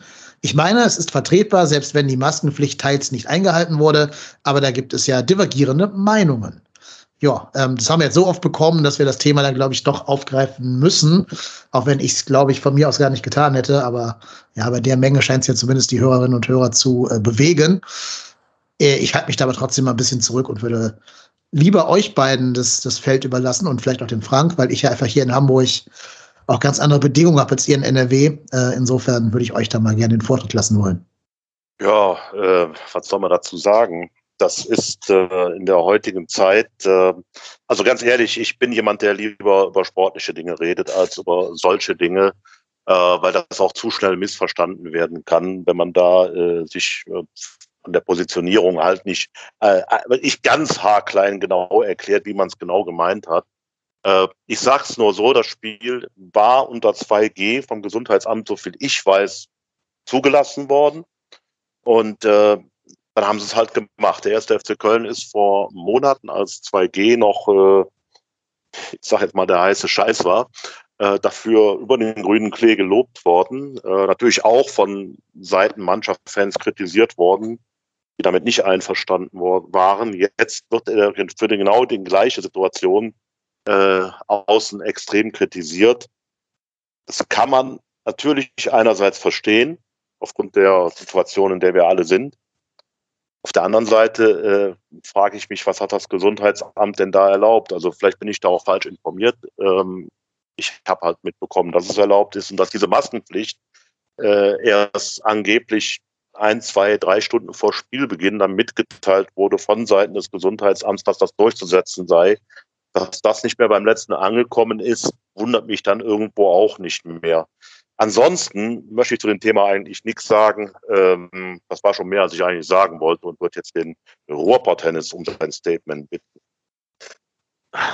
Ich bin da tatsächlich ähnlich unterwegs. Also wenn das Gesund, also das Gesundheitsamt hat dem FC die 50.000 erlaubt im Vorhinein. Wir alle wissen, wie schnell das Gesundheitsamt so Dinger kippen kann. Also ich kann mich daran erinnern, dass irgendwelche Spiele kurz vor knapp irgendwie dann doch äh, auf, auf äh, keine Zuschauer gesetzt worden sind und äh, ein Teilausschluss war und was nicht alles. Wenn das Gesundheitsamt dann irgendwie kurzfristig da sagt, so, die Masken müssen bis zum Ende aufgehalten werden. Also der FC hat ja, ich, ich sage jetzt mal Vorsicht, alles in seiner Macht Stehende versucht, das über, über Mikro, also ich habe zum Beispiel von Leuten gehört, dass es über die Stadionmikrofone nochmal mitgeteilt worden ist, dass man äh, bitte die Maske auch am Platz aufhält und nicht nur auf dem Gang, etc. pp. Ähm, der FC war tatsächlich einer der wenigen Vereine, die auch ähm, die 2G-Regelung als einer der ersten durchgesetzt hat und durchgeführt hat. Da, da, also der FC ist ein, ist ein Profiverein und da, da spielt ja nicht äh, das ist ja kein, das ist ja eine, eine keine Spaßveranstaltung, auch wenn es eine Spaßveranstaltung ist, aber da geht es um richtig Geld und dann mit dem erhobenen Zeigefinger zu wedeln, finde ich immer sehr, sehr schwierig. Ähm, in letzter Instanz ist es eine 2G-Veranstaltung. Ich weiß nicht, da bin ich zu wenig in dem, also zu wenig äh, in dem Thema drin, wie hoch die Wahrscheinlichkeit ist, sich vor Ort anzustecken. Und ich finde es ultimativ schwierig, das Thema. ganz kurz kann ich, kann ich dir beantworten, die Frage, die du gerade gestellt hast, ja. um das mal eben als, als Input reinzugeben. Ähm, da wurde ja der Herr, ich, ich kenne seinen Namen leider nicht, der Herr von der Leopoldina interviewt, der ja auch diesen Aufruf äh, unterschrieben hat, hier als Appell an Lockdown und so weiter.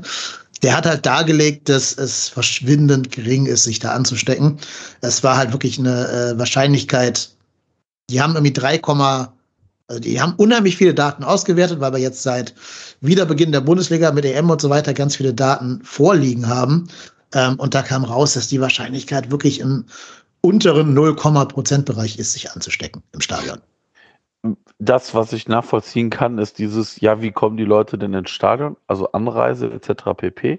Aber das habe ich auch, wenn ich auf den Weihnachtsmarkt fahre oder in den Zoo gehe oder sonst was mache. Also mir wird da zu sehr von, und das ist halt auch so eine Sache von komplett unbeteiligten Leuten. Also macht mal Twitter auf und, und gebt mal so Corona und Fußball ein. Also was einem da so entgegenschlägt, weiß ich nicht. Und der FC, also ich, ich war ja selber schon beim FC im Stadion während äh, Corona.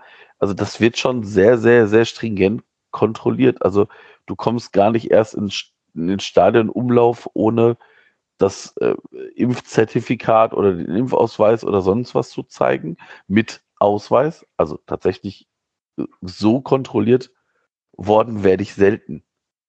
Ähm, also es gibt teilweise Veranstaltungen oder äh, andere Orte, die ich besucht habe, wo ich tatsächlich nur diese diese, no, diese CoughPass-App oder äh, die andere App nur gezeigt habe, ohne dass man sagen, oder dass man von mir den, den Lichtbildausweis sehen wollte. Und das ist schon auf einem tatsächlich sehr hohen Maß beim FC. Und in letzter Instanz muss es jeder selber wissen, ob er zu spielen geht. Und wenn derjenige entscheidet, ich gehe dahin, setzt er sich einer, das, er setzt sich einer Gefahr aus. Aber diese Entscheidung muss man jedem selber überlassen. Und ja, das Problem da ist halt natürlich, dass der wird ja nicht krank und ist dann krank, sondern der wird krank und steckt potenziell andere an, die dann nicht mehr die Entscheidung haben. Ja, aber der steckt die auch an, wenn er einkaufen geht, eventuell. Also, wenn derjenige es drauf anlegt, also wenn derjenige verantwortungsbewusst vorgeht, dann weiß ich nicht, ob das, da kann der das, also ich meine, du weißt, man weiß ja auch, nochmal, es ist ja auch eine Veranstaltung draußen, es ist nicht drin. Es ist jetzt nicht irgendwie die, die Köln Arena, äh, es ist Luftzirkulation und das wird uns ja auch immer erzählt, dass natürlich durch Luftzirkulation auch die Übertragung schlechter wird und wie gesagt, das muss jeder für sich selber entscheiden. Und wenn das Gesundheitsamt sagt, hier sind äh, 50.000 zugelassen, dass der FC das gerade in der aktuellen wirtschaftlichen Lage beim FC auch versucht auszunutzen. Sorry, das sollte jedem klar sein. Ja, ähm, ich habe ich hab die Daten gerade gefunden, würde sie einmal zur Vollständigkeit noch vorlesen wollen. Und zwar diese, das ist aus dem Bezahlbereich des KSTA, also hinter der Paywall leider. Ähm, an den ersten elf Spieltagen der Bundesliga und 13 der zweiten Liga waren insgesamt 3,76 Millionen Menschen im Zuschauerbereich des Stadions. Äh, und von diesen, ich wiederhole es nochmal, 3,76 Millionen wurden insgesamt 10 positiv getestet. Also 10 von 3,76 Millionen. Das ist jetzt nicht viel. Ähm, und insgesamt wurden im Rahmen der Kontaktverfolgung dann 72 Datensätze angesteckt und das entspricht 0,0019 Prozent der Stadionbesucher. Ja, also statistisch ist es die Aufregung nicht wert. Wenn man nur auf die nackten Zahlen guckt, müssten wir darüber hier nicht diskutieren, weil das Risiko ist in anderen Bereichen des Lebens viel, viel, viel, viel größer. Und jetzt aus meinem eigenen Erfahrungsbereich gesprochen, ich würde mir wünschen, dass diese ganzen aufgeregten Heuschrecken, die da wie, wie so aufgeschreckte Vögel jetzt bei Twitter rumfliegen, dass die ihre Empörung doch bitte dahin richten, wo es was zu empören gibt. Beispielsweise, dass wir halt Schulen haben, wo Kinder ungeimpft drin sitzen und die Maskenpflicht abgeschafft wurde. Die haben eine Inzidenz, die ist bei 800 oder irgendwas zwischen den, zwischen den schulpflichtigen Kindern, weil die keine Chance hatten, sich zu impfen bislang oder noch nicht doppelt geimpft sein können wegen der Empfehlungen der STIKO. Regt euch doch mal darüber auf, Leute. Das ist doch ein bisschen wichtiger. Und die Kinder gehen nicht freiwillig in die Schule wie die Zuschauer im Stadion. Die gehen da halt hin, weil sie müssen, weil Schulpflicht herrscht. Aber das ist gar kein Thema. Das findet nicht statt. Ähm, da redet keiner drüber. Wenn da so ein Kind krank wird, ja, ein Pech, sind ja meistens milde Verläufe, ja, hm, Pech gehabt. Ne? Ähm, ja, aber das sind, aber, aber das ist ja aber auch tatsächlich so, aber es regen sich ja keine zu, zu große Anzahl keine Fußballfans auf, sondern nee, irgendwelche, natürlich. Ach, ich darf jetzt nichts Falsches sagen. Ähm, Nein, also irgendwelche dem Fußball fremden ja, Leute, ja. so die, die gerade noch in ihrem Häkelkissen und ihrer Grünkernsuppe gegessen haben und oh, ich, nee, ich hab da keine, keine, nee. Wenn ich ja, das, mit das so sind Leuten, aber die, das sind aber die zwei Probleme dieser Pandemie, ähm, wenn man mal jetzt den Virus an sich als Problem rauslässt. Das eine ist dieses Denken von In-Group versus Out-Group. Ähm, das hast du gerade selber gesagt. In-Group sind Leute, die halt selber Fußballfans sind und vielleicht auch selber ins Stadion gehen. Die sehen das als Teil ihrer, äh, als Teil ihrer, ihrer, ihrer Identität an, das Stadion zu besuchen und ähm, definieren sich ein Stück weit über diesen Stadionbesuch, sehen das als Teil ihres Lebens, ihrer Freizeitgestaltung. Und das kann ich auch vollkommen nachvollziehen. Die wollen das aus Gründen, dass sie einfach nach 1,5 Jahren komplett mürbe sind, auch nicht mehr missen, weil sie jetzt auf so viel verzichten mussten, dass es doch okay ist, äh, sich da vielleicht einmal jetzt einen zu gönnen, da hinzugehen. Man kommt ja auch nicht so leicht an diese Karten ran für das Derby. Man ist froh, die zu haben, man, man feiert das. Die Mannschaft spielt geil, die Mannschaft spielt gerade tollen Fußball. Ähm, kann ich total verstehen, dass die In-Group sagt, ich will da hin. Ich habe es auch schon mal gesagt, ich selber würde jetzt nicht hingehen, aber das ist ein ganz anderes Thema, lasse ich gerade mal außen vor.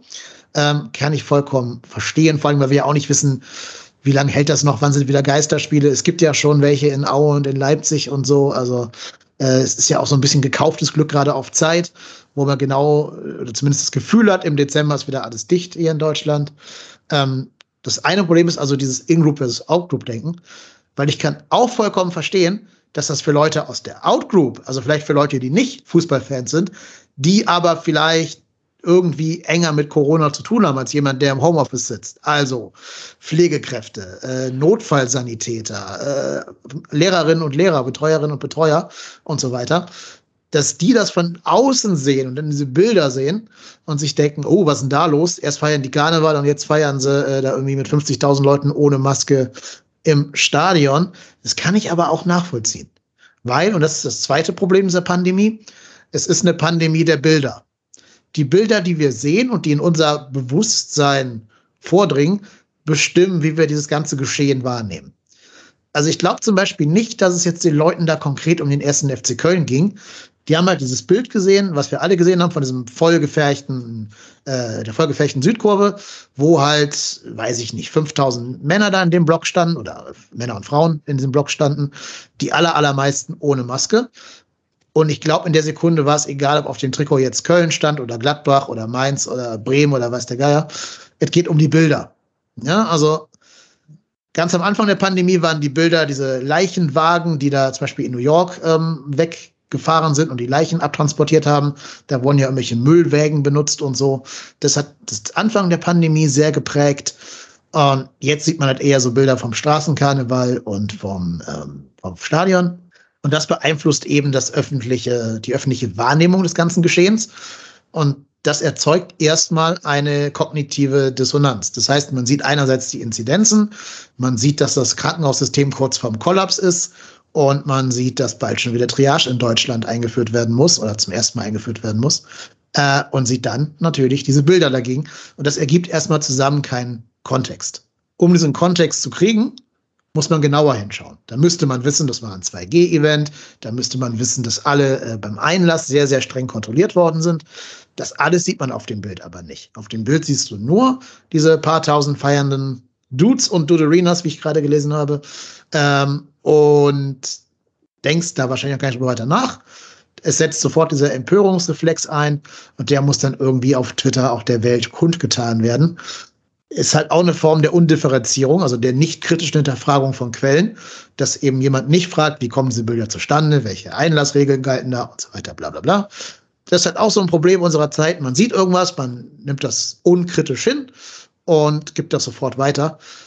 Habt ihr bestimmt mitbekommen mit diesem falschen Kurt, Kurt Tucholsky-Zitat, was da jetzt durch die Gegend geisterte, ist dasselbe in Grün. Ist auch so ein unkritisches Hinnehmen, ein Nicht-Hinterfragen von Quellen auch was, was zu dieser ganzen Impfskepsis führt, das kannst du alles darauf zurückführen, dass Leute nicht mehr gelernt haben, zwei Meter weiter zu denken als das, was sie sehen und was sie wahrnehmen und was ihr Emotionszentrum anspricht.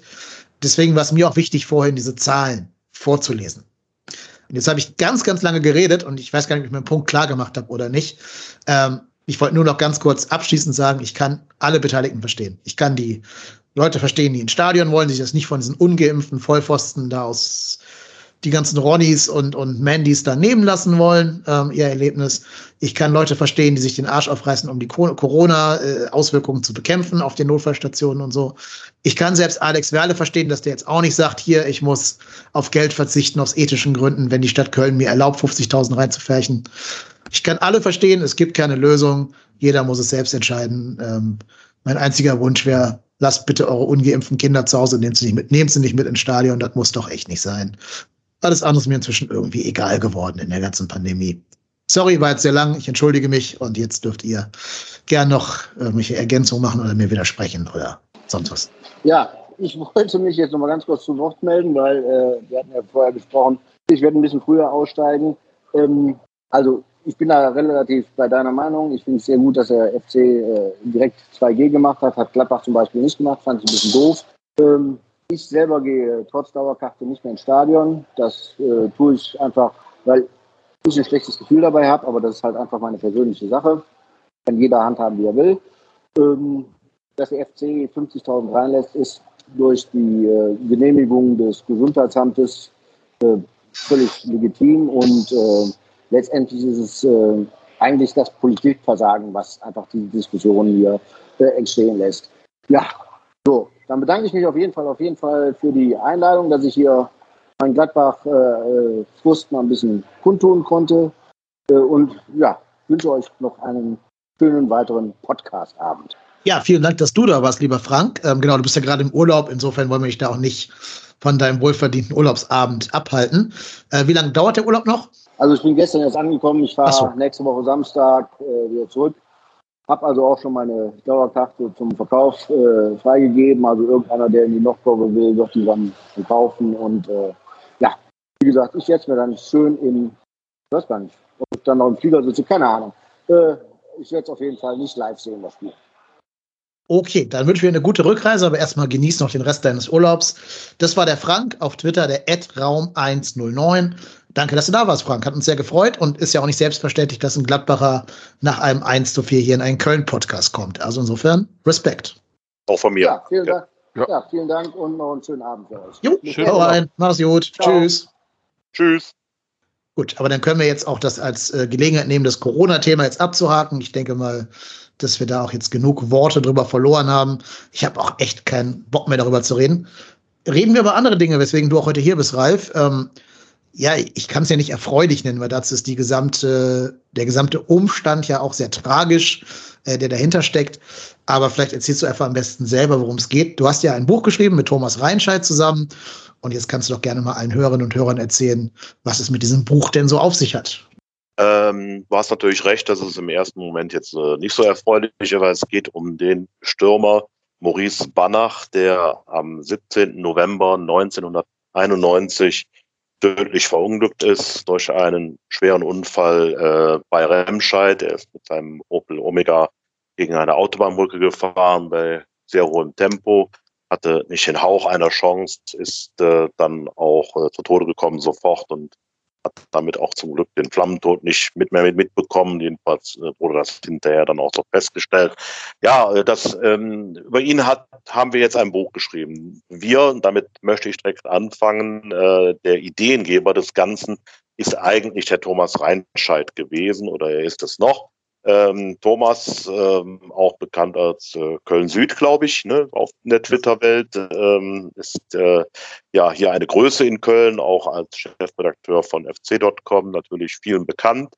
Und äh, seine Idee war halt, Mensch, lass uns doch darüber mal ein Buch schreiben. Und er hat sich an mich seinerzeit gewendet, weil ähm, ja, ich hatte ja mit der Familie Banach schon zu tun gehabt, ähm, weil die 2009 bei mir beim FC-Stammtisch waren und anschließend dann die Wogen ähm, ja geglättet werden mussten, weil da mitbekommen, die Leute mitbekommen haben, nachdem sich Claudia Banach, die Witwe von Maurice Banach, äh, wie der FC sich teilweise nach dem Unfall verhalten hat. Wir haben gesagt, und Thomas' Idee war halt darüber eine Biografie zu verfassen, praktisch sein Wirken, ihn als Fußballer, damit die Leute, die ihn jetzt im Nachhinein nicht mehr kennenlernen konnten, äh, besser verstehen, ähm, was das für ein was Fußballspieler gewesen ist, was mit ihm vielleicht noch möglich gewesen wäre. Und natürlich auch im Nachgang einiges, was da alles passiert ist, nochmal aufgearbeitet, bis eigentlich, und das ist die gute Nachricht, zur Versöhnung zwischen der Familie und dem Verein, die momentan sozusagen im Laufen, äh, im Gange ist. Und äh, das haben wir halt auf 160 Seiten beschrieben. Weißt du, wie dem äh, Thomas Reinscheid die Idee kam? Der hat ja selber Mucki Banach gar nicht mehr spielen sehen können. Jahrgang 86 ist er ja. Ähm, weißt du, wie er auf die Idee gekommen ist? Das ist richtig, aber eben weil er ihn nicht hat spielen sehen, wollte er sich ihm nähern. Und äh, das hat natürlich sehr viel mit dem Mythos zu tun, der rund um Maurice Banach entstanden ist. Äh, und das ist, denke ich mal, auch das, äh, das Spannende an dem Buch, dass es auf der einen Seite ähm, beschreibt, wie es, wie der Stürmer selber war. Wir haben natürlich auch seine frühen Jahre in äh, Dortmund und in Wattenscheid äh, nochmal Revue passieren lassen, mit sehr vielen äh, Wegbegleitern gesprochen. Frank Mill, Norbert Dickel, äh, Hannes Bongartz von der Wattenscheider Seite. Ähm, der war sein Trainer, dazu Uwe Ciskale, sein Sturmpartner. Also viele, viele andere Namen. Thorsten Fink könnte ich noch nennen, äh, die sich alle da, da, zu Wort gemeldet haben. Christoph Daum, der ihn nach Köln geholt hat, aber letztlich nicht trainieren konnte, weil er in Erba 1990 bei der WM entlassen wurde beim ersten FC Köln und ähm, äh, kurz danach erst äh, Maurice Banach dann zum FC dann letztendlich gekommen ist. Also das waren halt äh, sehr bewegte Zeiten, weil der erste FC Köln war 1990 zu dem Moment, als, äh, als wir oder als Maurice Banach dann beim, beim FC begonnen hat, hatte der FC gerade äh, den Vizemeistertitel sozusagen geholt, zum zweiten Mal hintereinander und äh, war äh, erst im Halbfinale des Europapokals gegen Juventus Turin sehr knapp gescheitert. Also wovon ich reden will, wir waren damals eine deutsche Spitzenmannschaft und äh, eigentlich auch eine Mannschaft, die in Europa mitgespielt hat und nicht nur mitgespielt, sondern sehr erfolgreich war. Ich würde mal sagen, Top 10, Top 15 Europa. Und äh, mit den Hessler-Millionen standen uns ja dann auch äh, Tür und Tor offen, um mit wirklich guten Leuten, sag ich mal, einen neuen ersten FC Köln zu bauen. Einer dieser Spieler, die von den Hessler Millionen geholt wurden, für 1,2 Millionen kolportiert man, war eben Maurice Banach, der damals Zweitliga-Torschützenkönig äh, für Wattenscheid geworden war und Wattenscheid in die erste Liga geschossen hatte. Und ähm, ja, es wird ja mit dem Ableben von Maurice Banach mittlerweile überall oder in vielen, vielen äh, Fankreisen darüber gesprochen, dass im Prinzip damit der Abstieg eingeleitet wurde. Das haben wir dann natürlich auch versucht im Buch äh, zu klären, ob da was dran ist, ob das ein Mythos ist oder ob, ein Mythos, ob der Mythos sogar stimmt. Und ähm, ja, das sollte man natürlich dann auch im Buch nachlesen, zu welchem Ergebnis wir da gekommen sind. Wie lange habt ihr daran geschrieben ungefähr? Also es sind ja 160 äh, Seiten geworden, hast du gerade gesagt. Und man sieht, glaube ich, auch, wenn man nur durchblättert, dass da ganz, ganz viel Arbeit drin steckt. Also wie, wie lange habt ihr dafür gebraucht? Also ähm, das sind 160 DIN A4 Seiten, also auch ein bisschen größer und äh, eine Hardcover, also sehr wertig das Buch. Ähm, und wie lange haben wir dafür gebraucht? Also natürlich mit Unterbrechungen ein gutes Jahr. Äh, und natürlich in Corona-Zeiten ist das ja sowieso alles nicht so einfach mit der Abstimmung. Das heißt, sehr viel lief über Telefonie, Videokonferenzen. Also man konnte nicht alles äh, persönlich machen. Also wir haben uns ja wirklich, wie bereits eben erwähnt, mit vielen unterhalten. Wir hätten sehr viel lieber gerne persönlich gemacht, äh, aber das war nachher am Ende doch immerhin fast 50-50. Das heißt, wir haben uns mit vielen Zeitzeugen getroffen, äh, soweit das möglich war. Im Sommer war da sehr viel möglich. Und äh, aber auch mit vielen natürlich auch Telefongespräche oder Videokonferenzen geführt. Knappes Jahr haben wir halt gebraucht. Bin ich jetzt aber gar nicht mal, also habt ihr fix geschrieben dann, oder? Ist ja jetzt für 160 Seiten schon eine gute Seitenquote pro Tag dann. Ja, das ist klar, musste sich ja auch abgestimmt werden. Teilweise hat man ja auch dann Texte ein bisschen revidiert, ne, weil der eine, wenn man dann parallel schreibt, dann kann es schon mal so Dubletten kommen, auch wenn die Themen natürlich inhaltlich äh, vorher abgesprochen waren.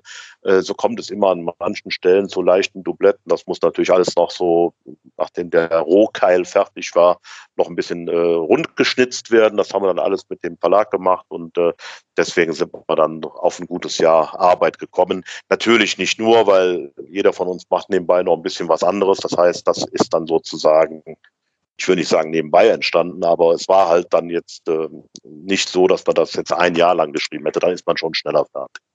Ja, aber ähm, wie gesagt, ein wirklich schönes Buch dabei rausgekommen. Hat sich denn durch die ganze Recherche, die Arbeit, die Interviews und so äh, für dich nochmal irgendeine neue Perspektive oder neuer Blick auf die gesamten Geschehnisse ergeben? Definitiv. Also ich bin auf jeden Fall äh, Maurice Banach äh, näher gekommen dadurch. Also wenn ich allein bedenke, wir waren ja äh, Mitte August waren wir für drei Stunden bei der Familie Banach, also sprich mit Claudia Banach, äh, mit ihrem heutigen Mann, mit dem wir dann, äh, der auch voll hinter dem Projekt steht, also wirklich 1A.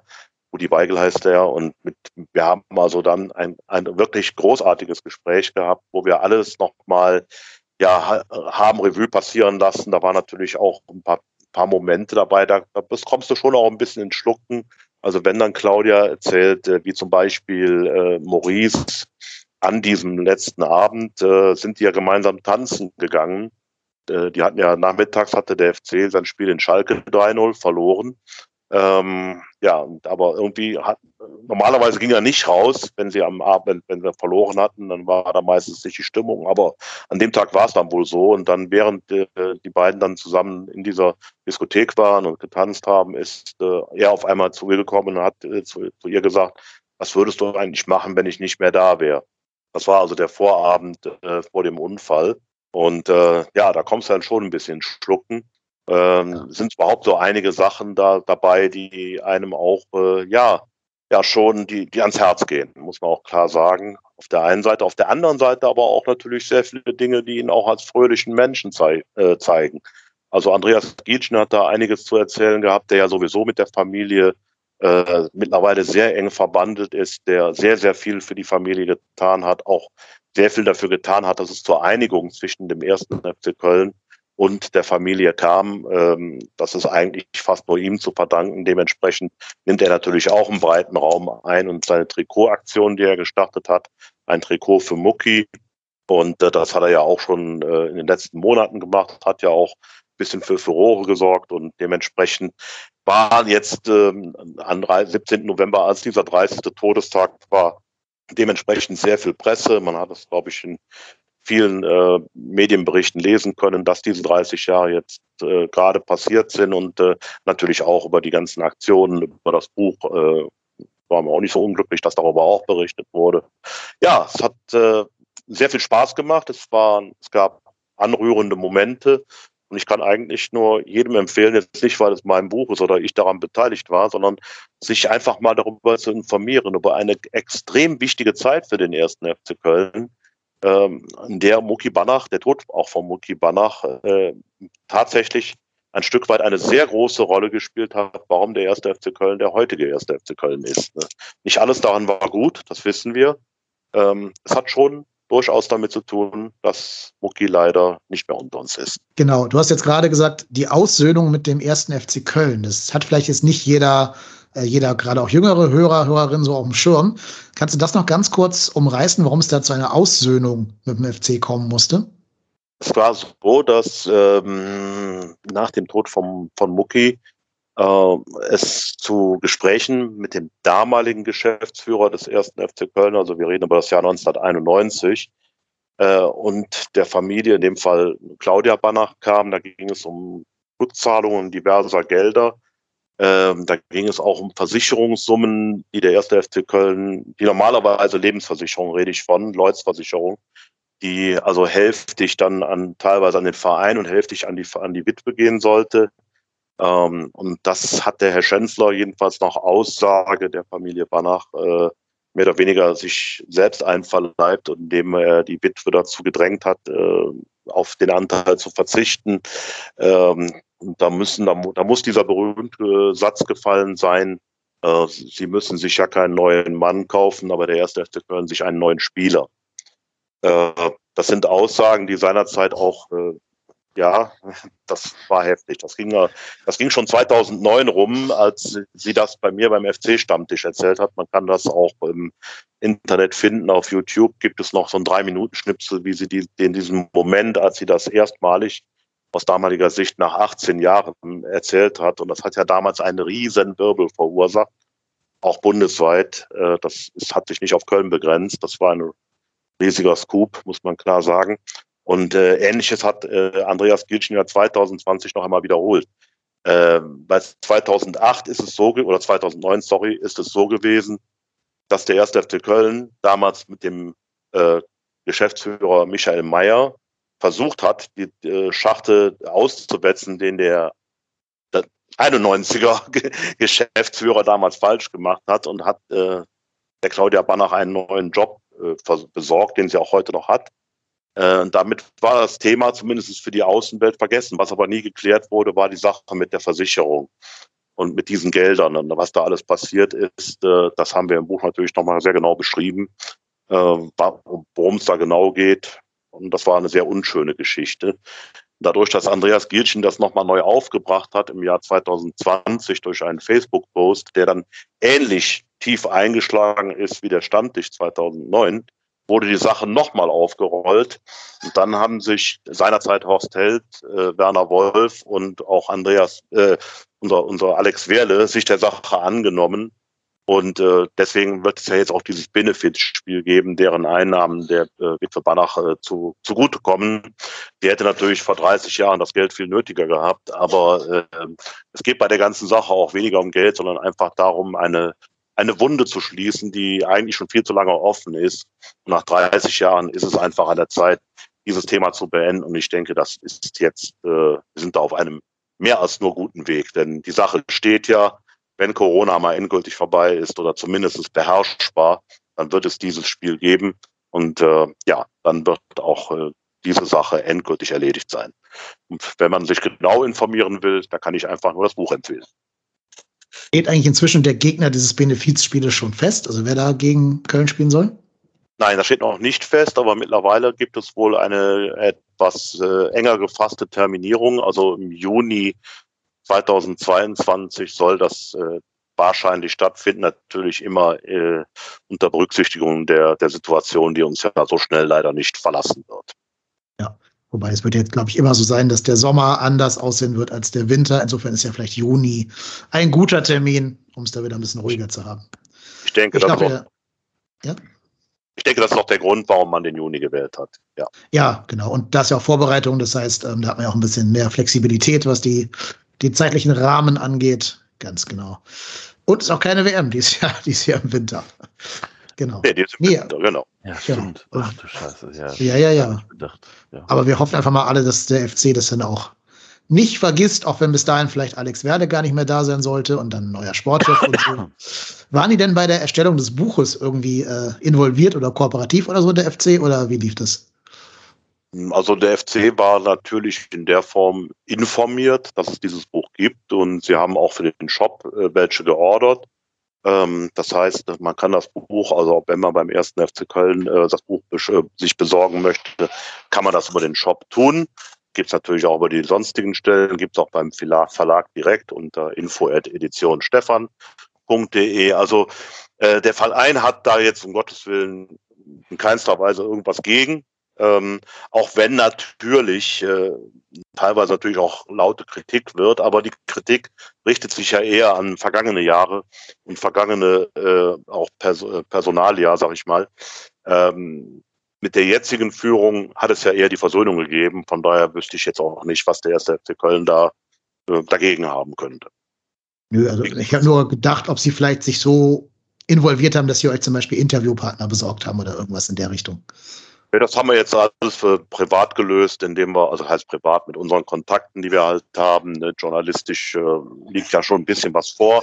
Und äh, deswegen, wir haben wirklich sehr interessante Gespräche geführt. Also das Gespräch mit Christoph Daum war wirklich auch sehr, sehr interessant. Also das, äh, da kommt auch sehr viel der Spirit rüber. Du merkst, äh, dass das echt eine Zeit war, wo so ein Knackpunkt war, weil zwischen äh, seinem Tod und äh, 98, dem ersten Abstieg, liegen halt nur nicht ganz sieben Jahre. Der FC stand ja 91 sogar noch im Pokalfinale. Banach machte ja auch noch das eine Tor, äh, was dann zum Elfmeterschießen führte. Und äh, dann äh, Banach verwandelt auch einen Elfmeter, aber Libarski und Angie Rudi leider nicht. Also es war eine sehr, sehr spannende Zeit, in der vielleicht, wenn man, wenn es ein klein bisschen anders gelaufen wäre, wir kennen das alle gerade im Fußball, das Schöne, wenn das Wörtchen, wenn nicht wäre. Also es sind viele Dinge damals ähm, in eine bestimmte Richtung gelaufen und natürlich hat der FC natürlich auch durch Managementfehler dafür gesorgt, dass es dann letztendlich nur wenige Jahre nach äh, Europa und äh, ja, ich sag mal Spitzenposition im deutschen Fußball, dass es dann in die zweite Liga ging. Da, da war nicht viel Zeit zwischen. Du hast ja gerade auch schon so ein paar Namen aus der Mottenkiste des FC genannt, die damals in verantwortlicher Position waren und dem man vielleicht hier nicht die ganz große Träne äh, nachweint, ohne jetzt mal konkrete Namen nennen zu wollen. Nee, aber es ist ein sehr, sehr schönes Buch geworden. Wie gesagt, 160 Seiten, vollfarbig, ähm, Hardcover bei der Edition Stefan erschienen, kostet 24,90 und ein wirklich tolles Buch, gerade jetzt in der Vorweihnachtszeit auch ein schönes Geschenk für alle FC-Fans und Faninnen unter dem Weihnachtsbaum. Also greift doch gerne mal zu. Oder wenn ihr ähm, euch das Geld dafür sparen wollt, was wir sehr schade fänden, weil das ja im guten Zweck zugute kommt, aber ihr könnt trotzdem auch ein Exemplar heute gewinnen. Wir haben zum ersten Mal in dieser Podcast-Historie, dank dir, Ralf, ein Gewinnspiel. Ja, jetzt wird's also nochmal ganz kurz äh, spannend, da müsst ihr noch mal gut zuhören oder gleich in die Show Notes gucken, weil da alles drinnen steht. Was müsst ihr tun, um ein Exemplar von Maurice Banach, Sie nannten ihn Mucki, von Ralf Friedrichs und Thomas Reinscheid zu gewinnen? Ähm, ihr müsst einfach nur eine E-Mail schreiben und zwar an gewinnspiel.trotzdemhier.de. Das trotzdem hier bitte zusammenschreiben, kein Bindestrich oder irgendwas. Also eine E-Mail an gewinnspiel.trotzdemhier.de. Diese E-Mail schreibt ihr bitte bis zum 5. Dezember, also bis nächste Woche Sonntag um 20 Uhr. Also nächste Woche Sonntag 5.12.20 Uhr ist Einsendeschluss. Dann ziehen wir live hier in der Podcast-Folge den oder die Gewinnerin. Und ganz wichtig, die E-Mail muss den Betreff haben, Mucki. M-U-C-K-I. Einfach in den Betreff reinschreiben. Sonst nichts reinschreiben, kein Namen, keine Anschrift, keine Liebesgrüße, keine Hörerfragen, bitte, bitte, weil sonst gibt das ganz großes Chaos. Einfach nur nackte E-Mail mit Mucki. Dann ziehen wir hier live den Gewinner und ähm, ja, dann werden wir den nochmal per E-Mail darüber informieren, dass er oder sie gewonnen hat. Das Gewinnspiel ist möglich dank deiner edlen Spendereife. Vielen, vielen Dank dafür. Aber gerne. Viel Erfolg. Ja, genau. Wir drücken allen Beteiligten die Daumen.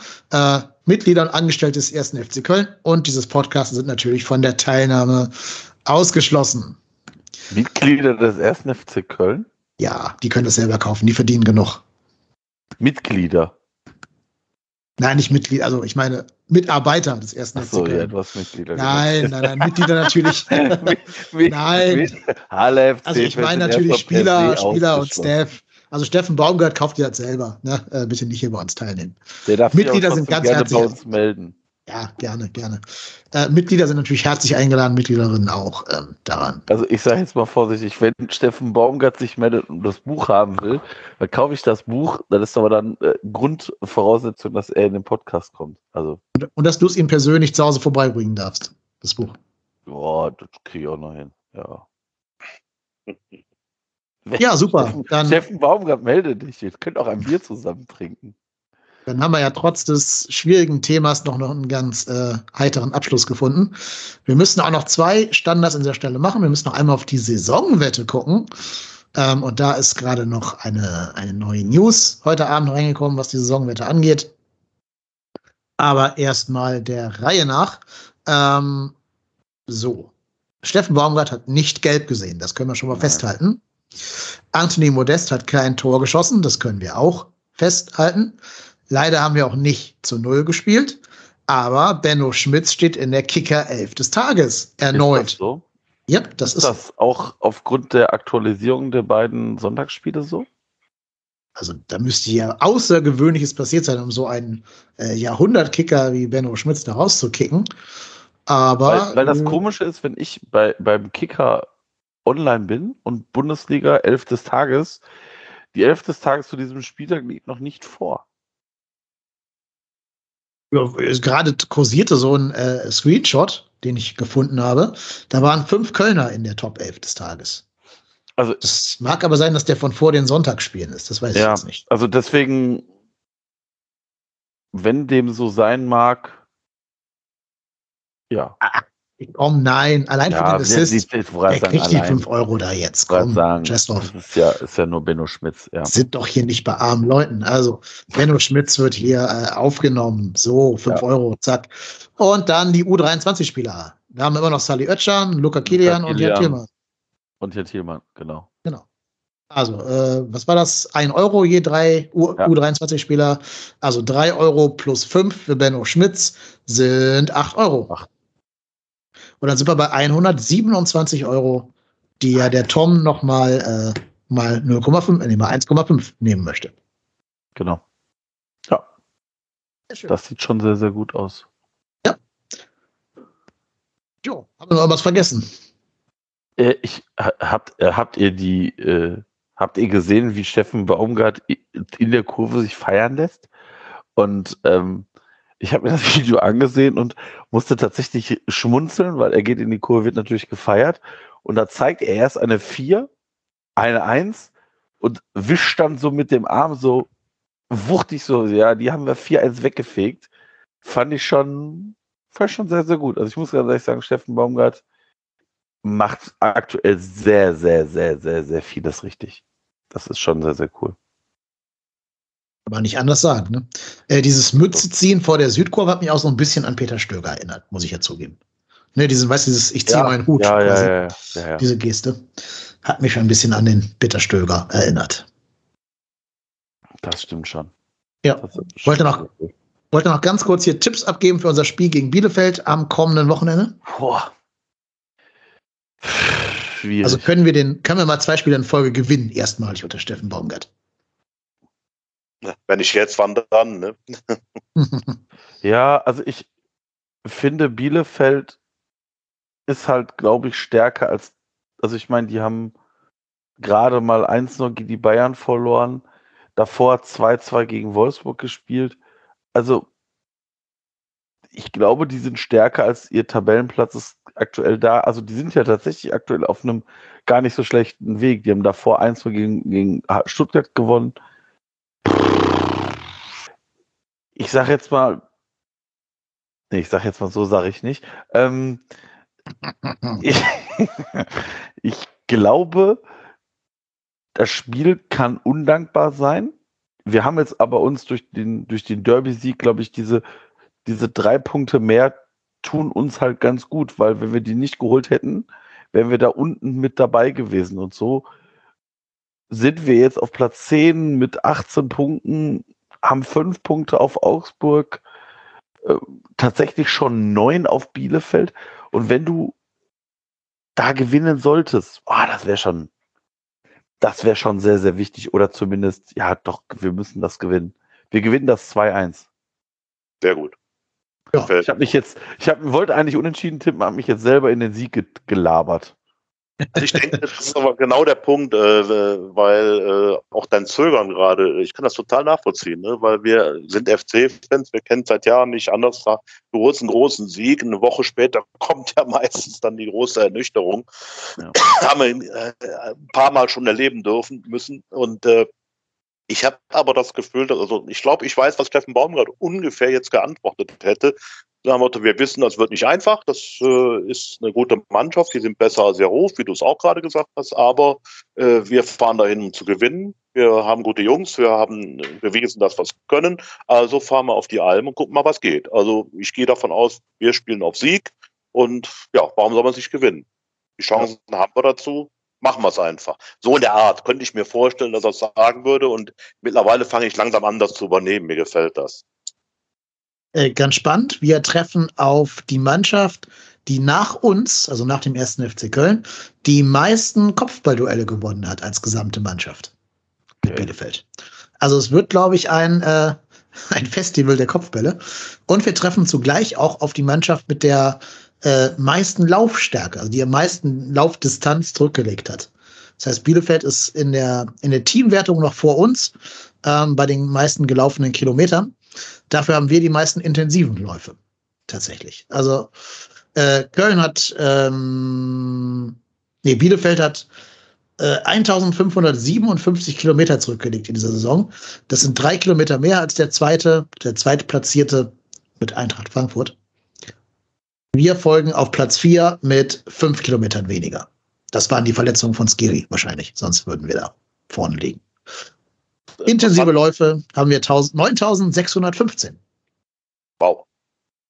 Also ist auf jeden Fall eine interessante Statistik, die im Prinzip auch äh, den knappen Tippausgang äh, vom Hennis, vom Robot-Hennis belegt, äh, weil es schlicht und ergreifend äh, wahrscheinlich genauso kommen wird, dass, äh, dass das ein ganz enges Spiel wird. Aber hm. da bin ich jetzt auch noch schon der Meinung, wenn du äh, so intensiv spielst, wie wir es tun, und dann noch die Qualität, die ist bei uns, würde ich sagen, um Nuancen besser als im Bielefeld, ähm, dann muss das Spiel eigentlich gewonnen werden. Also klar, wenn es am Ende du holst ein 2-0 auf und steht am Ende 2-2, dann bist du auch mit einem Unentschieden zufrieden. Aber Stand heute ist das wieder so ein Spiel, wo ich sage, das ist eine Chance, äh, so schwer es wird, wird intensiv, das wird vielleicht auch ein bisschen eklig.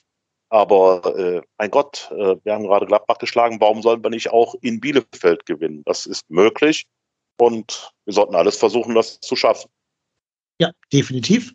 Und letztes aus der Rubrik heiterer Spaß mit Zahlen.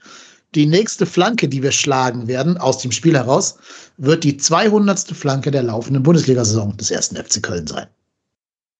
Wie liegen wir denn da? Also ja, erster, hab, erster. Erster. Erster. Ja, 199 bis jetzt. Und der zweite ist Hoffenheim, die haben gerade mal 165. Also wir haben 30 Flanken mehr gepölt als äh, Hoffenheim, also der Zweitplatzierte. Ja, schon. Das dürfte nach den ersten drei Minuten schon passieren dann. Ja, da gehe ich auch fest von aus. Wahrscheinlich. Vor allen Dingen, das steht, steht, jetzt hier zwar nicht, aber wir sind auch die Mannschaft mit den meisten Kopfballtoren nach Flanke. Also man sieht, das ist ein ganz klarer Schlüssel zum Erfolg von äh, Steffen Baumgart. Und das muss ja auch unheimlich schwer zu verteidigen sein. Ne? Also jeder weiß, was kommt und trotzdem schaffst du es nicht, das zu unterbinden als gegnerische Abwehr. Da steckt ja auch eine gewisse Qualität dann hinter. Absolut. Übrigens letzter dieser Statistik mit 76 geschlagenen Flanken aus dem Spiel. Bayer Leverkusen. Die lösen das scheinbar anders. Spielerisch, klar. Ja, ja, ja. Natürlich. Ja, aber das ist halt der Unterschied zwischen sowas wie Leverkusen und Bayern. Weil Bayern ist halt Platz 7 der Statistik. Die haben halt da vorne so einen Lewandowski drin, der kann ja alles. Der kann die flachen Bälle annehmen, aber halt auch die hohen Bälle verarbeiten. Und das ist dann das, was wahrscheinlich Bayern auch nochmal von Bayer Leverkusen abhebt. Absolut. Ich auch so. Gut, aber ich glaube, dann äh, können wir jetzt noch zwei Hörermails oder Hörerfragen beantworten als krönenden Abschluss dieses, dieser heutigen Folge. Und dann würde ich sagen, äh, haben wir es auch für heute im Kasten. Die erste Frage, die uns da erreicht hat. Ähm, was sagt ihr zu den 10.000 Euro Strafe für die Ausschaltung in Genk? Vielleicht kurz der Kontext. Es geht um das U19-Spiel in der Youth League, wo ein paar vermummte Vollidioten in der Halbzeit den Platz gestürmt haben. Also den, das war ja so ein Jugendstadion äh, da gestürmt haben. Und dafür wurde der erste FC Köln von der UEFA zu 10.000 Euro Strafe verknackt. Habt ihr da eine Meinung zu? Noch günstig drum rumgekommen, würde ich, ich sagen. sagen. Also da, da ist, wirft die UEFA ja eigentlich sonst mit anderen Beträgen um sich. Ich kann mir vorstellen, dass es, dass es deshalb so günstig war, weil es ein Youth League Spiel war und kein Spiel der, was nicht, Herren, also ne, der, der, der Profis sozusagen. Ja, ist natürlich unglücklich, also ist natürlich auch maximal dämlich, ähm, aber ja, wenn das, das kannst du ja nicht wegdiskutieren.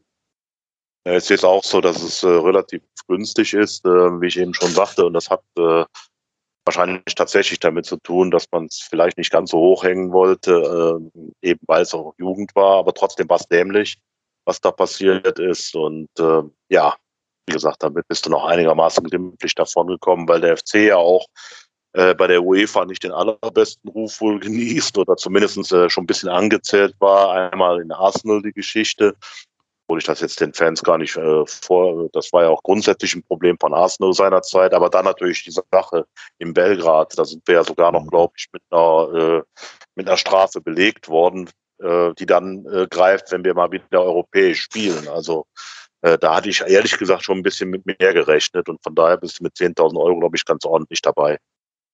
Was ich mich da frage, also natürlich geht es gar nicht, dass du beim Jugendligaspiel da auf dem Platz stirbst. Es ist ein No-Go. Aber werden da eigentlich Ermittlungen angestellt? Also muss man erst feststellen, dass diese Irren da aus dem Lager des FC kamen oder wird das anhand derer Trikots einfach nur gesetzt, dass dem so ist? Weil wenn nicht, kannst du ja als Gegner da immer dir das sehr leicht machen. Ziehst dir eine Jacke vom FC an, rennst mit einer Sturmhaube am Platz, kriegt der Verein Strafe. Ähm, ist so ein Hobby für Gladbach-Fans, oder? Sowas dann zu machen. Also ich denke mal schon, dass die da. Ja, schon, äh, dass das ermittelt wird. Ja.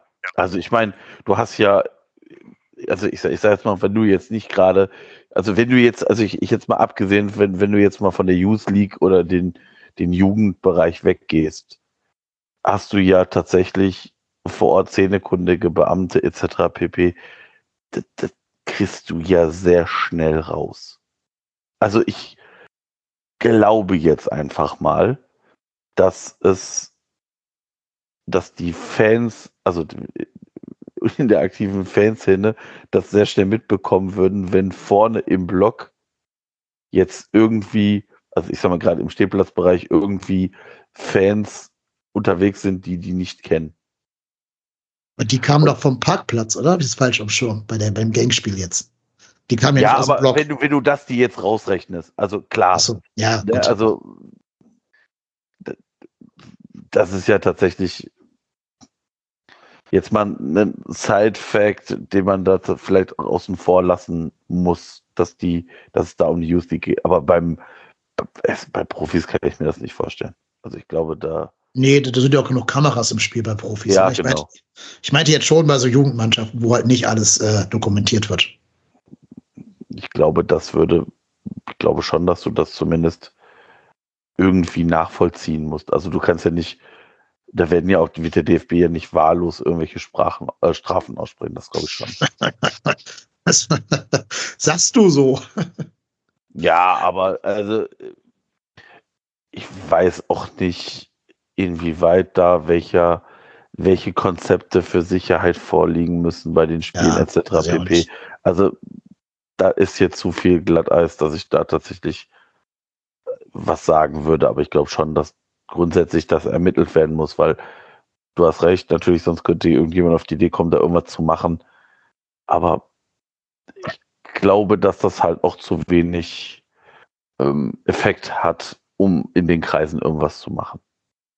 Kann aber nur Hans E. Lorenz zitieren. Ja, also der Herr Podolski hat ja auch nicht nichts gemacht, ne? Tja. Klassiker. Ja. Ja. Naja, wir werden es darauf beruhen lassen müssen. Es sei jedenfalls an dieser Stelle verurteilt. Also die, die Aktion sei verurteilt, dass sie es getan haben.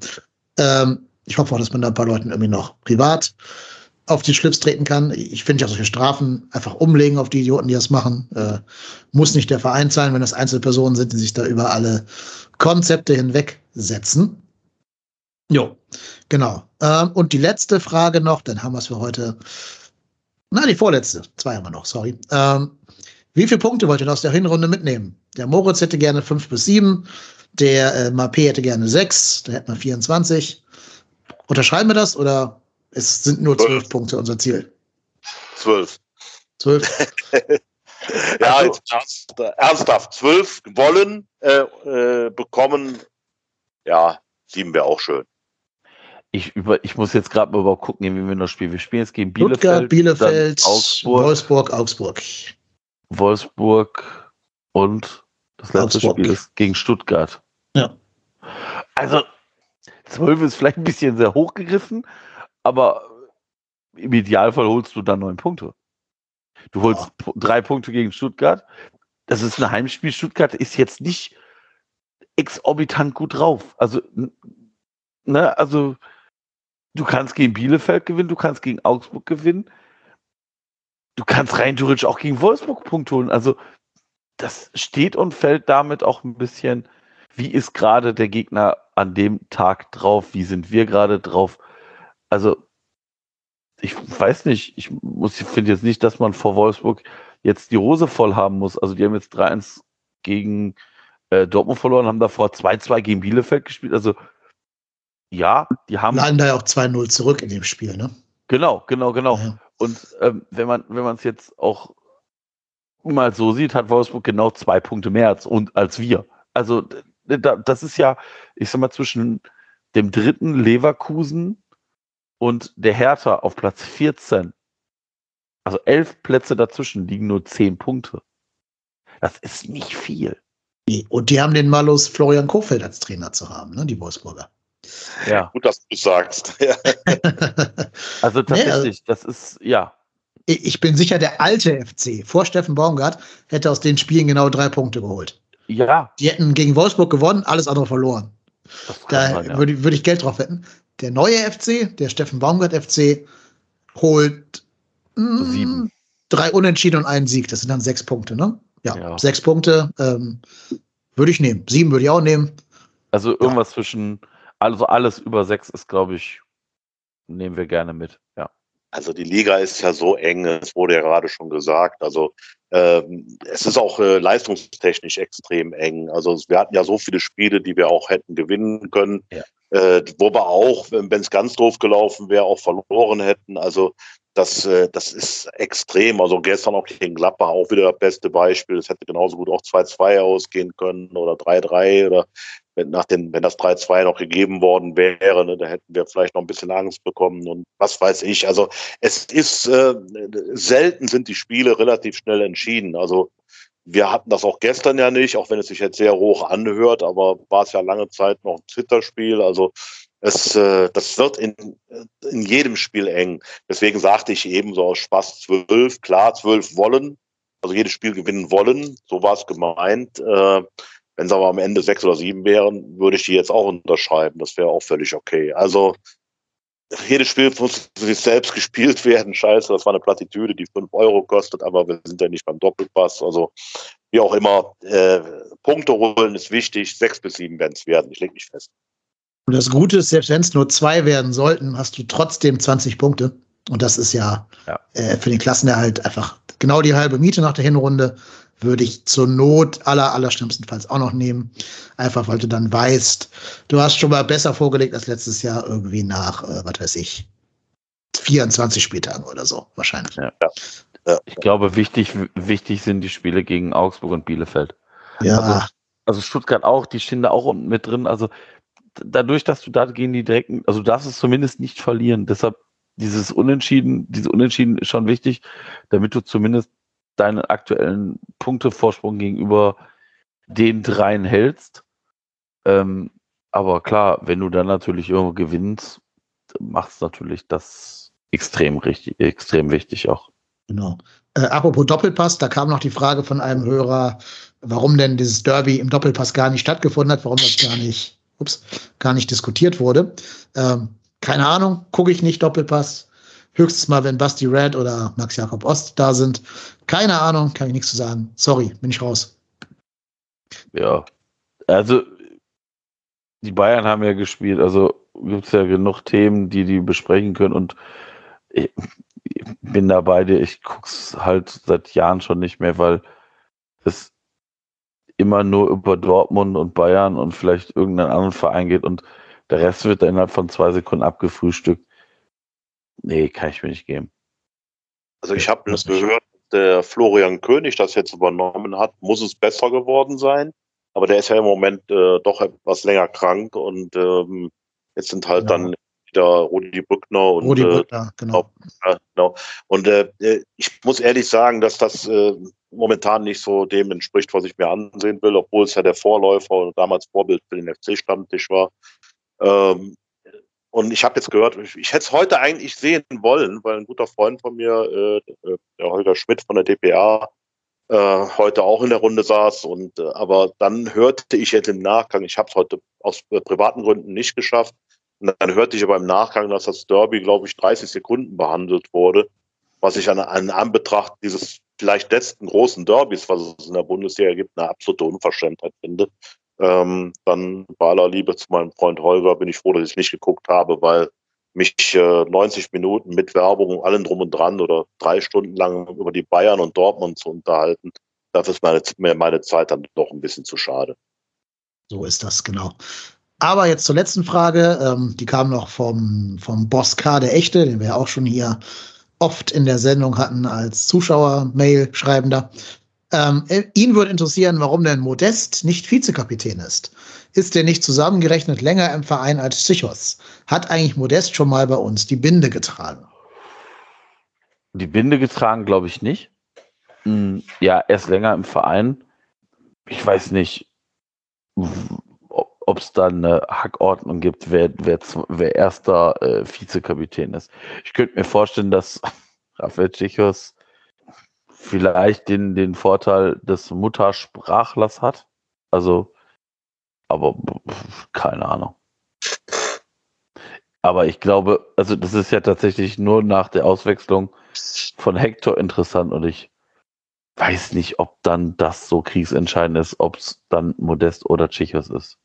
Also ich glaube, sprachlich hat Modest da keine Probleme. Der ist ja nur des Deutschen schon sehr flüssig mächtig. Das ist ja gar kein Problem. Ja, aber ich glaube, der ist nicht so der Typ, der jetzt eine Mannschaft führt. Also, der ist, glaube ich, schon so der Spaßvogel in der Kabine, aber ja, du merkst ja auch, wenn es nicht läuft, ist der jemand, der doch eher grantelt und so damit sich selber da irgendwie zu tun hat, aber nicht jemand, der so eine Mannschaft pusht durch irgendwie aufbauende Motivationsreden oder so. Halt durch Tore, ne? Das ist seine Sprache, aber ich glaube, er ist nicht so der Typ Kapitän. Da, da sehe ich ihn irgendwie nicht in dieser Rolle. Ich glaube, er ist eher so ein bisschen, wenn man mal von den Toren absieht, die natürlich das Wichtigste sind, ist er, glaube ich, eher der Typ, äh, ja, du hast es gerade gesagt, der, der, der so ein bisschen Stimmung, gute Laune bringt, der äh, ja so äh, diese, diese, diese, ja doch, Stimmungskanone ein bisschen auch macht. Äh, aber er ist weniger der Typ, der jetzt so eine Mannschaft auch mal zusammenstauchen kann, der äh, der jemand's Achtung rufen kann, der aber auch mal jemanden aufbauen kann. Da, da schätze ich nicht für einer, da wäre einer wie Raphael Sichos durchaus einer, der äh, ja dafür eher in Frage kommt. Genau, also da muss ja auch Timo Horn dann auch noch verletzt sein. Und ich, ist Modest im Mannschaftsrat? Bin Ja. ich mir jetzt gerade gar nicht Ja. sicher. ja, ist ne? er. Ja. Gut, dann ist er ja irgendwo auf Platz 4 oder 5 wahrscheinlich dieser Hierarchie. Aber ich glaube auch nicht, dass das Lebensglück von Anthony Modest davon abhängt, ob der Kapitän ist oder nicht, wenn ein anderer krank Glaube ich ist. auch nicht. Ich glaube, der will Tore schießen und das hat er ja zur Genüge getan bis jetzt diese Saison. Genau. Ich habe noch, ich hab, hab auch noch eine Frage. Glaubt ihr, Jan Sommer guckt immer noch und fragt sich, wo der Ball zum 4-1 reingegangen ist? also, ich, das fiel mir gerade ein, das wollte ich eigentlich den Frank noch fragen, ob er mir das sagen kann, ob Jan Sommer immer noch guckt, ob der immer noch am Tor steht und guckt. Also, pff, ich muss auch ganz ehrlich sagen, den hat der Anderson natürlich da auch schon, schon schmackig reingezimmert, ne? Also, Ja. Da hatte Gladbach aber auch schon das Spiel aufgehört vor diesem Tor. Da schon gemerkt, die haben keinen Bock mehr. Da hast schon Ja, da klar, gemerkt, da war, das- das war ja auch klar, dass selbst wenn die Ja, den ja. Ball erobern und der wahrscheinlich Richtung Mittellinie ist, wahrscheinlich direkt hinter der Mittellinie abgepfiffen wird. Ja. Aber es ist halt, auch geil, ist halt auch geil, dass wegen dieses Tores wir jetzt an denen vorbei sind in der Tabelle. Ne? Ja. Genau wegen dieses 4-1. genau. Aber ich fand auch schön, dass Jan Sommer den, den Timo Telemark ausgepackt hat bei dem Mark Uth-Tor. Da hat er ja so die, die in Müngersdorf bekannte Körperhaltung eingen, ein, eingenommen, ein Knie am Boden, die Hände weit von sich gestreckt und den Ball hinterher guckend. Also, ja, ein bisschen Tradition lebt an diesem Abend doch in Müngersdorf weiter. Ja. Ja, auch sah gut aus. Also jedenfalls mal auf der anderen Seite das mal zu sehen. Genau. So, jetzt haben wir es endlich geschafft. Nach zwei Stunden haben wir hier ganz viele Themen, schöne wie weniger schöne, besprochen. Vor allen Dingen bleibt natürlich die Euphorie des Derby-Sieges noch mindestens eine Woche mit uns erhalten. Allen Leuten, die in und um Köln herum morgen zur Arbeit gehen, wünsche ich viel Spaß im Büro, äh, gerade mit euren Gladbacher Kollegen und so. Äh, stellt ihr auch mal ein Trostkölchen oder so als, äh, als Trostpflaster. Werde ich meinem Gladbach-Sitznachbarn im Lehrerzimmer auch morgen hinstellen, das Trostkölsch. Ja, und genießt es, als Derby-Sieger in die Woche zu gehen. Uns bleibt nur noch mal hier die letzten, das letzte Housekeeping zu machen. Nochmal der Hinweis, ihr könnt ein Buch von dem Mucki Banach Buch von Ralf Friedrichs und Thomas Reinscheid gewinnen, wenn ihr bis zum 5.12. um 20 Uhr deutscher Standardzeit, mitteleuropäischer Standardzeit, ähm, eine E-Mail an gewinnspiel trotzdem hier.de mit dem Betreff Mucki schreibt. Alle E-Mails nach 20 Uhr können leider nicht mehr berücksichtigt werden. Und bitte beachtet, das heißt Gewinnspiel und nicht Gewinnspiele, also Singular. Und dann bekommen wir ein Buch äh, von Ralf Friedrich zur Verfügung gestellt als Gewinnobjekt. Ja, was könnt ihr tun, um uns hier alle zu unterstützen? Erstmal natürlich in die Buchhandlung eures Vertrauens gehen oder noch besser auf äh, die Homepage vom Edition Stefan Verlag und das Buch Mucki Banach, sie, äh, Maurice Banach, sie nannten ihn Mucki, kaufen. Damit unterstützt ihr die beiden Autoren. Uns könnt ihr unterstützen, indem ihr auf www.trotzdemhier.de slash spenden geht. Und Marco, was kann man dann tun, um uns zu unterstützen? Äh, ähm, man kann uns äh, eine Spende über Coffee geben oder eine PayPal-Spende. Das ist es im Prinzip, ne? Genau, genau, genau. Ähm, ja nicht deshalb, weil wir irgendwie Bock haben auf einen Luxusurlaub auf Bali oder so. Auch. Ich möchte Auch. ja auch, aber da müssen wir noch ein bisschen, schwierig. müssen wir noch ein bisschen mehr äh, Hörer für, für uns gewinnen. Aber äh, wir tun das deshalb, weil dieser Podcast laufende Kosten verursacht. Und da wir jede Woche einen raushauen, eine Folge hier bei Wind und Wetter, bei Sieg und Niederlagen, zum Glück ja mehr Siege als Niederlagen zuletzt, äh, werden die Kosten eben auch ein bisschen viel. Und deshalb ist es immer ganz nett, wenn man ähm, da halt so ein, zwei Euro geschickt bekommt, weil dann kann man die Kosten ein bisschen drücken. Und das ist dann einfach so ein bisschen der Selbsterhalt dieses Podcastes, dass wir nicht halt auch noch da drauf zahlen müssen. Aber auch da wieder der Hinweis, macht es nur, wenn es gerade für euch finanziell möglich ist. Viele haben unter der, Corona-Krise ja auch zu äh, knabbern finanziell. Insofern macht nichts Verrücktes. Ähm, wir werden schon nicht irgendwie, also Markus Kinder werden, äh, Marcos Kinder werden nicht hungrig ins Bett gehen müssen, weil ihr nichts spendet oder so. Aber wenn ihr was übrig habt, schießt mal ein, zwei Euro rüber. Gut, das war's. Wir bedanken uns in Abwesenheit bei Frank, dem Gladbach-Fan, der dabei war. Danke, lieber Frank, und du bist gern zum nächsten Derby wieder als Experte für die Borussia eingeladen. Dem Frank könnt ihr bei Twitter als Raum109 folgen. Und dann bedanken wir uns auch bei dir, lieber Ralf. Vielen Dank, dass du erneut bei uns zu Gast warst. Ja, äh, ich habe es gerne gemacht und äh, ich werde mein Siegerlächeln auch noch nicht abschrauben. Das lasse ich die Nacht noch auf. Ach, die ganze Woche bis nächsten Samstag um 15.30 Uhr. Gönn dir. Minimum. Minimum. Genau. Und natürlich, ja, sehr, sehr gerne und immer gerne wieder. Äh, auf Twitter, der FC-Stammtisch, genau. Gibt es da irgendwie eine Perspektive, was mit dem Stammtisch weitergeht? Weiß man da irgendwas? Geplant war Ende Januar, Anfang Februar, was natürlich aber jetzt wieder, ja, wie wir alle wissen, etwas wackelt und wir müssen mal schauen.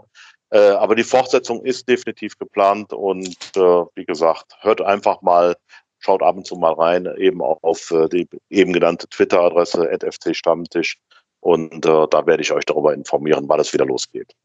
Genau. Und äh, immer los geht's bei Marco. Vielen Dank, dass du heute da warst, Marco, auf Twitter, der Ed Ruhrport-Hennis. Immer gerne, immer gerne. Nach so Spielen äh, macht es ja auch tatsächlich äh, noch mehr Spaß zu podcasten. Ja, man muss ja auch mal selber belohnen, dass man diese ganzen Gistol-Spiele hier kommentieren musste. Ne? Das ist wirklich so. Ne? Ja. Also, boah. Manchmal du dir so, Wahnsinn. Wahnsinn. Ja. Aber das, wir nehmen es mit, solange es gut läuft. Es werden auch noch mal andere Zeiten irgendwann wieder kommen. Insofern, wir feiern die Feste, wie sie fallen. So. Gut. Macht es gut, alle Mann. Vielen Dank fürs Zuhören. Bleibt uns gewogen. Schaltet auch nächste Woche wieder ein. Wenn es heißt, wir sind trotzdem hier.